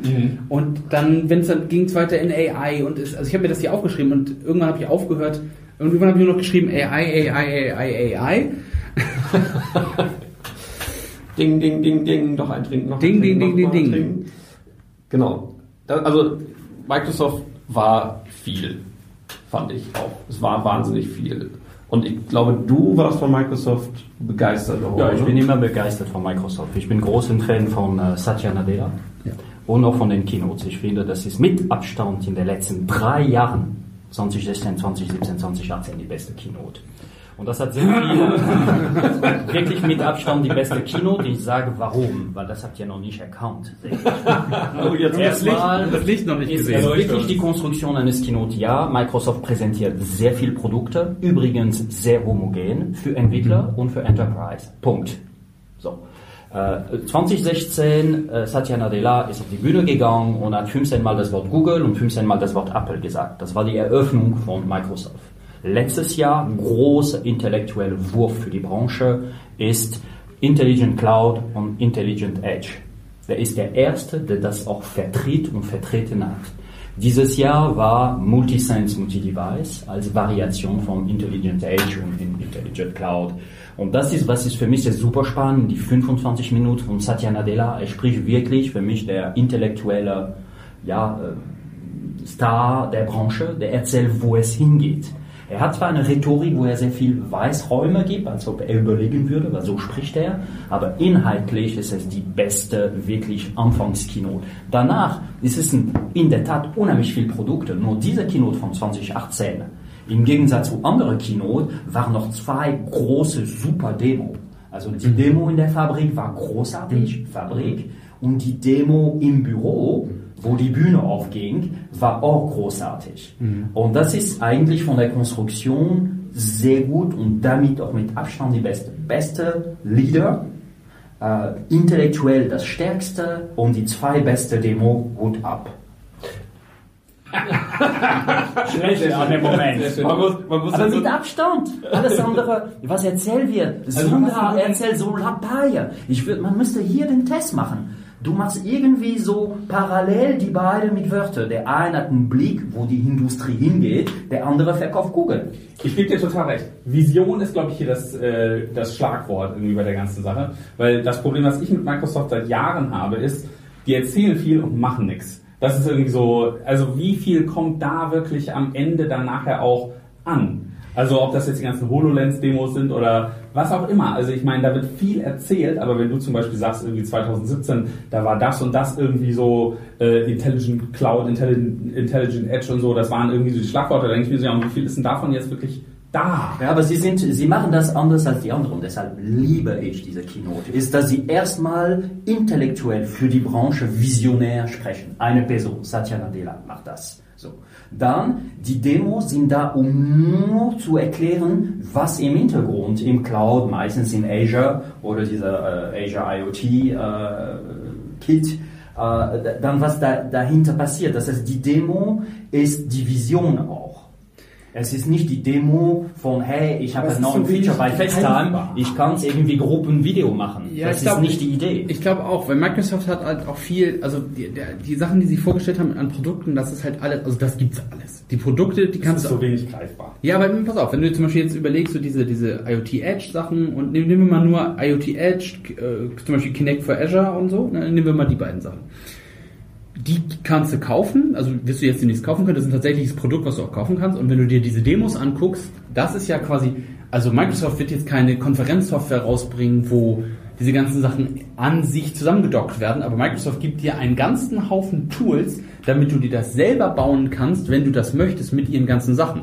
Und da kommt zum Beispiel IoT Edge Open Source. Du kannst einfach beliebige, also beliebige Kamera- und Sensorenhersteller können jetzt sich an diese IoT Edge Geschichte andocken. Das kannst du dann mit in deine Azure Cloud nehmen und sozusagen und da dann einfach relativ einfach sozusagen andocken. Das wollen sie natürlich, dass du das über deine Sache machst und dann kannst du mit deinen, den anderen Technologien, wie zum Beispiel HoloLens und, und wo man das in alle Richtungen schieben kann, auch über die Microsoft-Infrastruktur dann sozusagen, diesen, diesen, ähm, diesen, Vorteil nutzen. Also ich finde das auch von der Vision her finde ich das großartig. Also diese Vision mit dieser HoloLens bei der Arbeit, ich weiß nicht, man ruft jemanden an und dann wird das da reingemalt. Ja, so wurde die Demo nicht aufgebaut. Die Demo wurde etwas größer aufgebaut. Die Demo wurde so aufgebaut, dass Leute da sind, also an einem Konferenzraum, ja. dann wurde Personen addiert über Videokonferenz, dann wurde das Transkript auch gemacht, dann wurde direkt Übersetzung in Chinesisch gemacht, dann wurde alle weitere Elemente, zum Beispiel auch HoloLens, ja. um äh, die Demo eines äh, neues Gebäude auch in 3D oder in Augmented Reality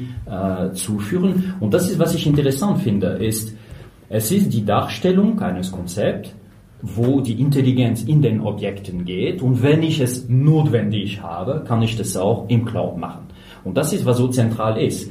Uh, Intelligent Cloud, Intelligent Edge. Und jede Demo zeigt das im Grunde genommen. Ich kann das alles mhm. auf Azure machen, aber ich kann das auch in einige Geräte auch einführen. Die, die Fabriken-Demo, wo die Notfälle sind, die fand ich großartig. Ich meine, ich liebe selbst Fabriken. Ich schaue mir Fabriken wie Touristen an. Also wir waren Dutzende von Automobilfabriken, was so interessant ist. Und das ist, das ist eine exzellente Demo, die natürlich auch ein Enterprise-Publikum äh, äh, anspricht. Äh, Menschen, die große auch Infrastrukturentscheidungen äh, treffen müssen. Und das ist schon was Magisches, auch für diese Leute.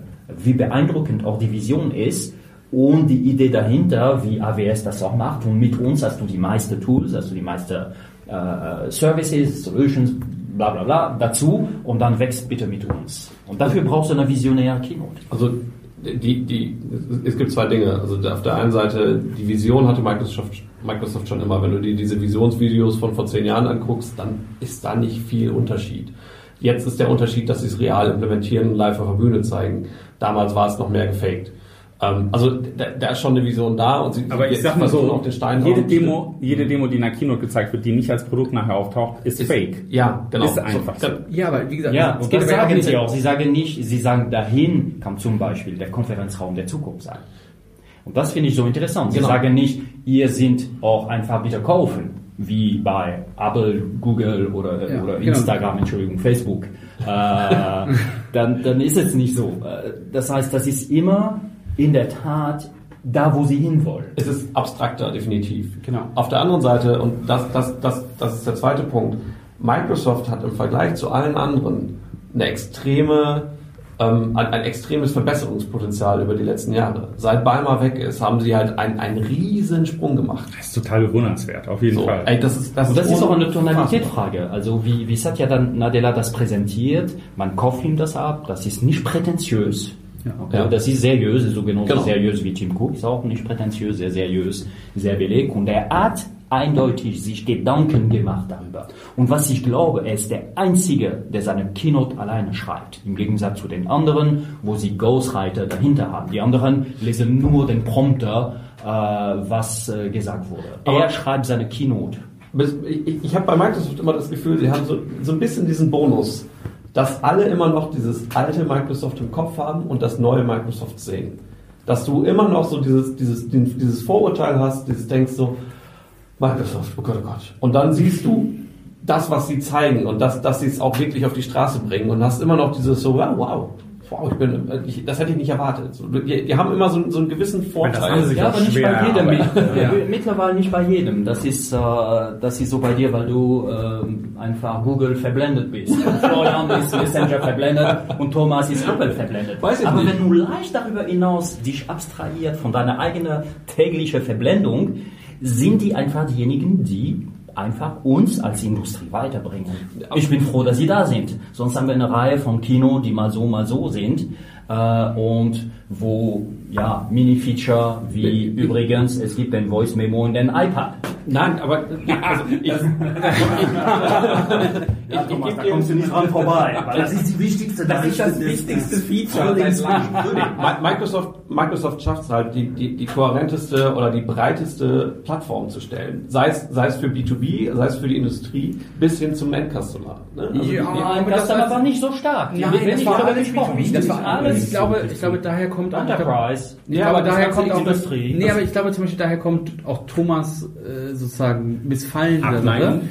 Ja, weil du bist auch nicht, also ich, ich bin auch nicht die Target Audience von dieser, von dieser Demo und ja. von diesen Demos gewesen und auch nicht von ihrer, also wir, wir benutzen auch Azure in, an bestimmten Stellen, aber viele dieser Sachen waren auch nicht, die sind nicht, also Apple ist, also Apple und Google zum Beispiel, und deswegen ist es auch so. Consumer-Facing. Genau, viel mehr, viel mehr Consumer-Facing. Ja. Und Microsoft zieht sich da langsam raus. Microsoft hat mit einem tatsächlichen Konsumenten fast keine, also Office 365, ähm, dann haben sie noch Bing natürlich und dann Windows und so. Den, aber den ganzen, das, das, bringen sie nicht in der Keynote. Nee, nee, ich meine, ja, Microsoft 365, genau. was übrigens eine gute äh, Teil der Keynote war, genau, war nur für Professional. Genau. Äh, für aber deswegen meine ich das, aber die, ja. die, die, was wir betrachten müssen, ist, dass diese ganzen Keynotes alle untereinander haben wieder haben, ähm, gleiche Schnittmengen. Und zum Beispiel, glaube ich, hat Microsoft mit, mit Apple, zum Beispiel mit der Keynote und von den Themen, die sie abdecken, fast keine Schnittmengen. Ja, absolut. So, Microsoft genau. Google ja, haben viel Consumer. Ja, ja. Und es gibt aber einen ganz wesentlichen Element, das ist ein wirtschaftliches Element. Sie haben heute Morgen äh, Microsoft deren besten ja. äh, Quartal ever angekündigt. Und mit einem Wachstum, wie viel? 25 Prozent der Azure. Äh, genau, der, der Cloud, das ist Cloud das gegenüber des Quartal. Das heißt, wenn du so eine Keynote machst, du etablierst Azure als de facto Standard, ja, es gibt AWS dahinter, aber mit sehr viel visionären Applikationen. Äh, wenn du die Auswahl treffen musst zwischen AWS oder Google Cloud Plattform oder Azure, du hast immer noch im Bild, wow, die gehen so einen Schritt weiter. Also es ist rein als Darstellung von zwei Stunden toll. Ja, aber die, da muss ich dann Thomas beipflichten, die Realität davon ist, Microsoft ist unglaublich gut da drin, in Enterprise und gerade größere Enterprises rein zu verkaufen, auch Azure und sowas alles. Von so, also wenn man das jetzt mal aus der Techniker-Perspektive sieht, ist Azure schwierig. Sie haben sich verbessert. Sie haben sich- genau, der besser, wird besser, aber genau, ihr seid verblendet. ihr seid total verblendet, weil ihr verwendet immer die gleiche Tool, ihr guckt es nicht nach, Nein, nein, links, nein, nach nein, nein, rechts, nein, nein, nein, immer nein, das nein. gleiche Ich machen und Oh, immer Microsoft ist Tool? alt.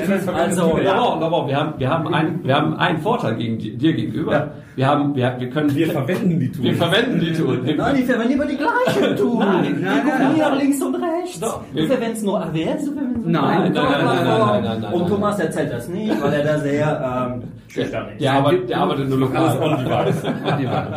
Nein, ich benutze auch tatsächlich, das weiß ich nämlich, weil ich auch tatsächlich täglich Azure benutze. Und äh, es ist ja auch, ein, ein, also wie gesagt, ich, bin- ich habe ja eh die Auffassung, was so Software angeht, alles ist gleich schlecht, bloß an anderen Stellen. Das gilt auch meistens. Also außer Apple. Nee, eingeschlossen. Eingeschlossen. Apple, da kann man auch noch mal zur Apple Keynote äh, zurückkommen, wie sie jetzt quasi in den Finder Features einbauen, die Windows 95 schon hatte. Nicht alle Features sind Bitte 95 brich, waren schlecht. brich nicht das Mythos, dass Apple unheimlich gut ist und Microsoft unheimlich schlecht ist. Wir Ja, sollen das das ist- bloß nein, nein, in nein. dieser Nein, Lage das ist ein wiederkehrendes, ein wiederkehrendes Thema. Nein, nein, nein. Nur noch, um das mal zu korrigieren. Also ich bin, ich bin total begeistert von der Transformation, Ja. die Microsoft seit Jahren dahin legt. Also ich finde das total faszinierend. Microsoft heute hat nichts mehr mit Microsoft zu tun von vor fünf Jahren, vor zehn Jahren, vor 20 Jahren. Es ist, es ist äh, absolut faszinierend. Ja. Ich finde, die haben genau aufs richtige Pferd gesetzt, die machen das genau richtig. Aber äh, hier in diesem Kontext gucke ich auf die Keynote und ich finde, es ist alles einfacher, irgendwie eine Keynote komplett darauf aufzubauen, dass man irgendwelche luftigen Demos zeigt und dann irgendwie sagt so, Handway, wieso ja, und das könnt ihr auch irgendwie bauen mit unseren Services. Statt zu sagen, so, hier, alles, was wir euch zeigen, morgen kommt die Beta raus, da könnt ihr die ganze Sache austesten, ihr könnt das alles sehen. Das ist ein meilenweiter Ja, Unterschied. aber, aber das machen sie ja auch. Also die Sachen kommen ja schon. Also zum Beispiel, wenn, wenn du dir die Demo anguckst, wo sie jetzt in, in dem Büro alle zusammensitzen. Das sind ja alles Parts von Azure jetzt mittlerweile. Das wird ja nur noch Sachen, werden nur noch Sachen für Azure gebaut.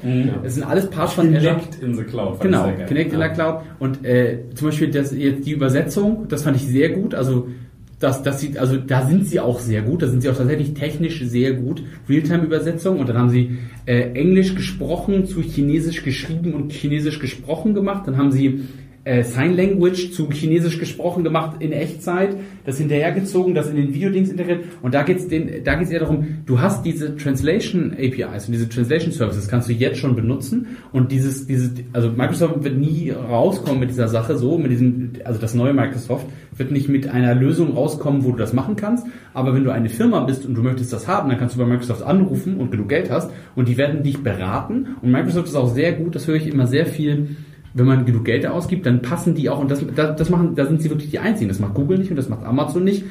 Wenn du jetzt zum Beispiel die, äh, diese Chatbot-Services von denen benutzt, also Louis und was auch immer, ähm, die passen für dich die Plattform an, an bestimmten Stellen und die forken auch mal Sachen und dann kriegst du das, kriegst du da eine andere Version von Louis hingestellt. Das ist jetzt anders als bei Google, die sagen, hier ist Dialogflow, das ist dasselbe Dialogflow für alle Kunden, sondern Microsoft ist ja, Microsoft ist ja eher wie so eine Mischung aus AWS und IBM.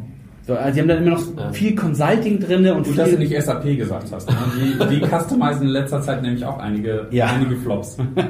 Aber ich hätte, auch, ich hätte auch gerne was von Eigentlich, das wäre 500 super. Wir Milliarden. machen nur eine Runde und reden über IBM, SAP, also über die zweite Gabel. Das wäre lustig. Aber die sollen wir erst nicht erwähnen, erstmal wir, ja. Hat SAP eine Keynote? Natürlich, Ja, ja, klar. da. Ernsthaft? Ja, war groß, war Gibt's die, auch großartig. auf, Toll. gibt's die auch auf YouTube oder muss man da Ja, nein, natürlich. von der Ja, VHS oder bei einem Open SAP kannst du das tun. Aber also, das, das, das, das sind ja die ganzen armen Seelen, die dann Ja, da im, Oden, im Odenwald oder am Rande des Odenwalds in, im, im Nee, 15. ich finde, das machen sie viel besser als man denkt, auch, aber Nein, ich nein, erkenne nochmal das Schema bei euch. SAP ist, ist nicht so gut, Microsoft ist nicht so gut, Apple, Apple und Google sind ganz Ich- toll. ich- also Microsoft- typisch, typisch Entwickler, die nicht links und rechts gucken. Das ist ein Entwickler-Podcast. Das ist ein Podcast für die Ich weiß, deshalb sage ich das auch. Es betrifft glaube- allen Entwicklern. ich, ich, ich glaube, was Microsoft, also ich glaube, AWS, Amazon, Microsoft Azure, die tun sich alle nicht viel im, im, in ihrem Feature. Die haben links und rechts Ausschläge, die haben die bestimmte Features sind bei einigen stärker und schwächer. Was Microsoft hat, besser macht oder was, was Microsoft stärker macht, die verkaufen Vision. So, die verkaufen keine Produkte wie Google oder Apple. Ja, keine schön. fertigen Sachen. Und das, das ist natürlich, und da kann ich natürlich den Träumer Laurent gut verstehen, das findet er toll. Jedem das sein. Genau. Ähm, ich würde tatsächlich vorschlagen, wir machen ein Ranking der Keynotes. Jeder macht sich kurz ein, zwei Minuten Gedanken. Trommelwirbel. Darf man sich jetzt hier Ähm, vorstellen? Trommelwirbel. Das nächste Mal Ah, das war absichtlich. das war Platz 1, Absichtlich. Das nächste Mal haben wir ein Soundboard. Platz 1 bis 4. Ähm, Jeder für sich selber. Jeder für Wer sich möchte denn selber. anfangen? ähm, Laurent. Also ganz klar nach vorne, drei Jahre hintereinander. Microsoft, Apple, ne? Microsoft beste Keynote, äh, intellektuelle Leader. Zweite Facebook, weil sie eine super Instagram-Vorstellung gemacht haben, WhatsApp nach vorne gebracht haben. Nummer drei Google, ja, weil sie Waymo und weil es Google ist.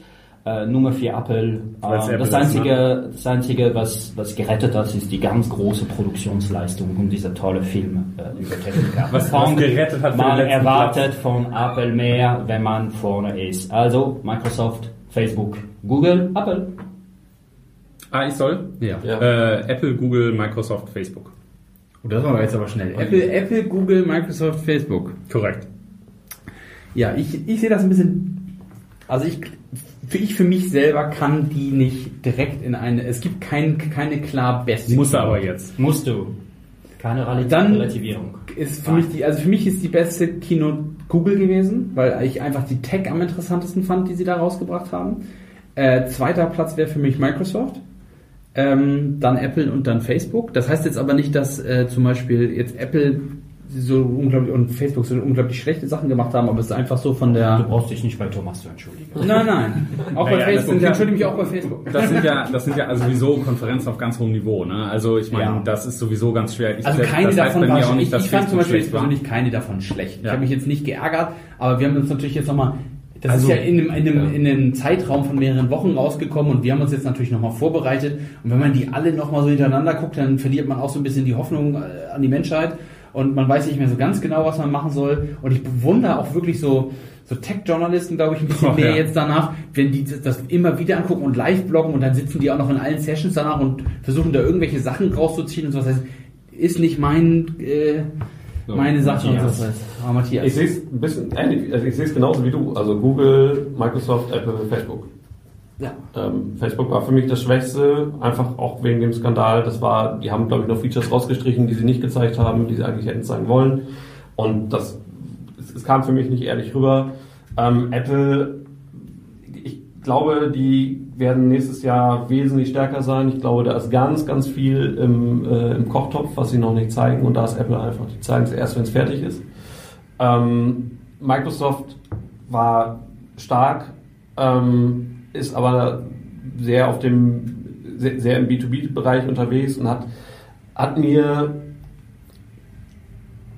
ähm, hat sehr, sehr gute Sachen gezeigt, aber also gerade diese Cortana Alexa Nummer, Alexa Cortana, Darüber ja. haben wir gar nicht geredet. die fand ich einfach so grausam und das war so cringy. Ja, lieber, dass, lieber nicht darüber reden. ähm, da habe ich echt gedacht, okay, ey, sorry, no, Cortana no ist für. Microsoft Das das, macht was, doch was Maps für. Apple ist. Ja. Nein, das war der Grund, das ist alles in Seattle äh, hat Ja. stattgefunden, dann wurden ein paar Amazon-Leute eingeladen, müsste man Aber das, ja, die, gehen halt mittags mit, äh, miteinander mittags essen. zusammen, ja. Ähm, und Google Waymo war einfach, wo ich sage, okay, das ist tatsächlich eine Ansage gegenüber allen anderen. Abwarten.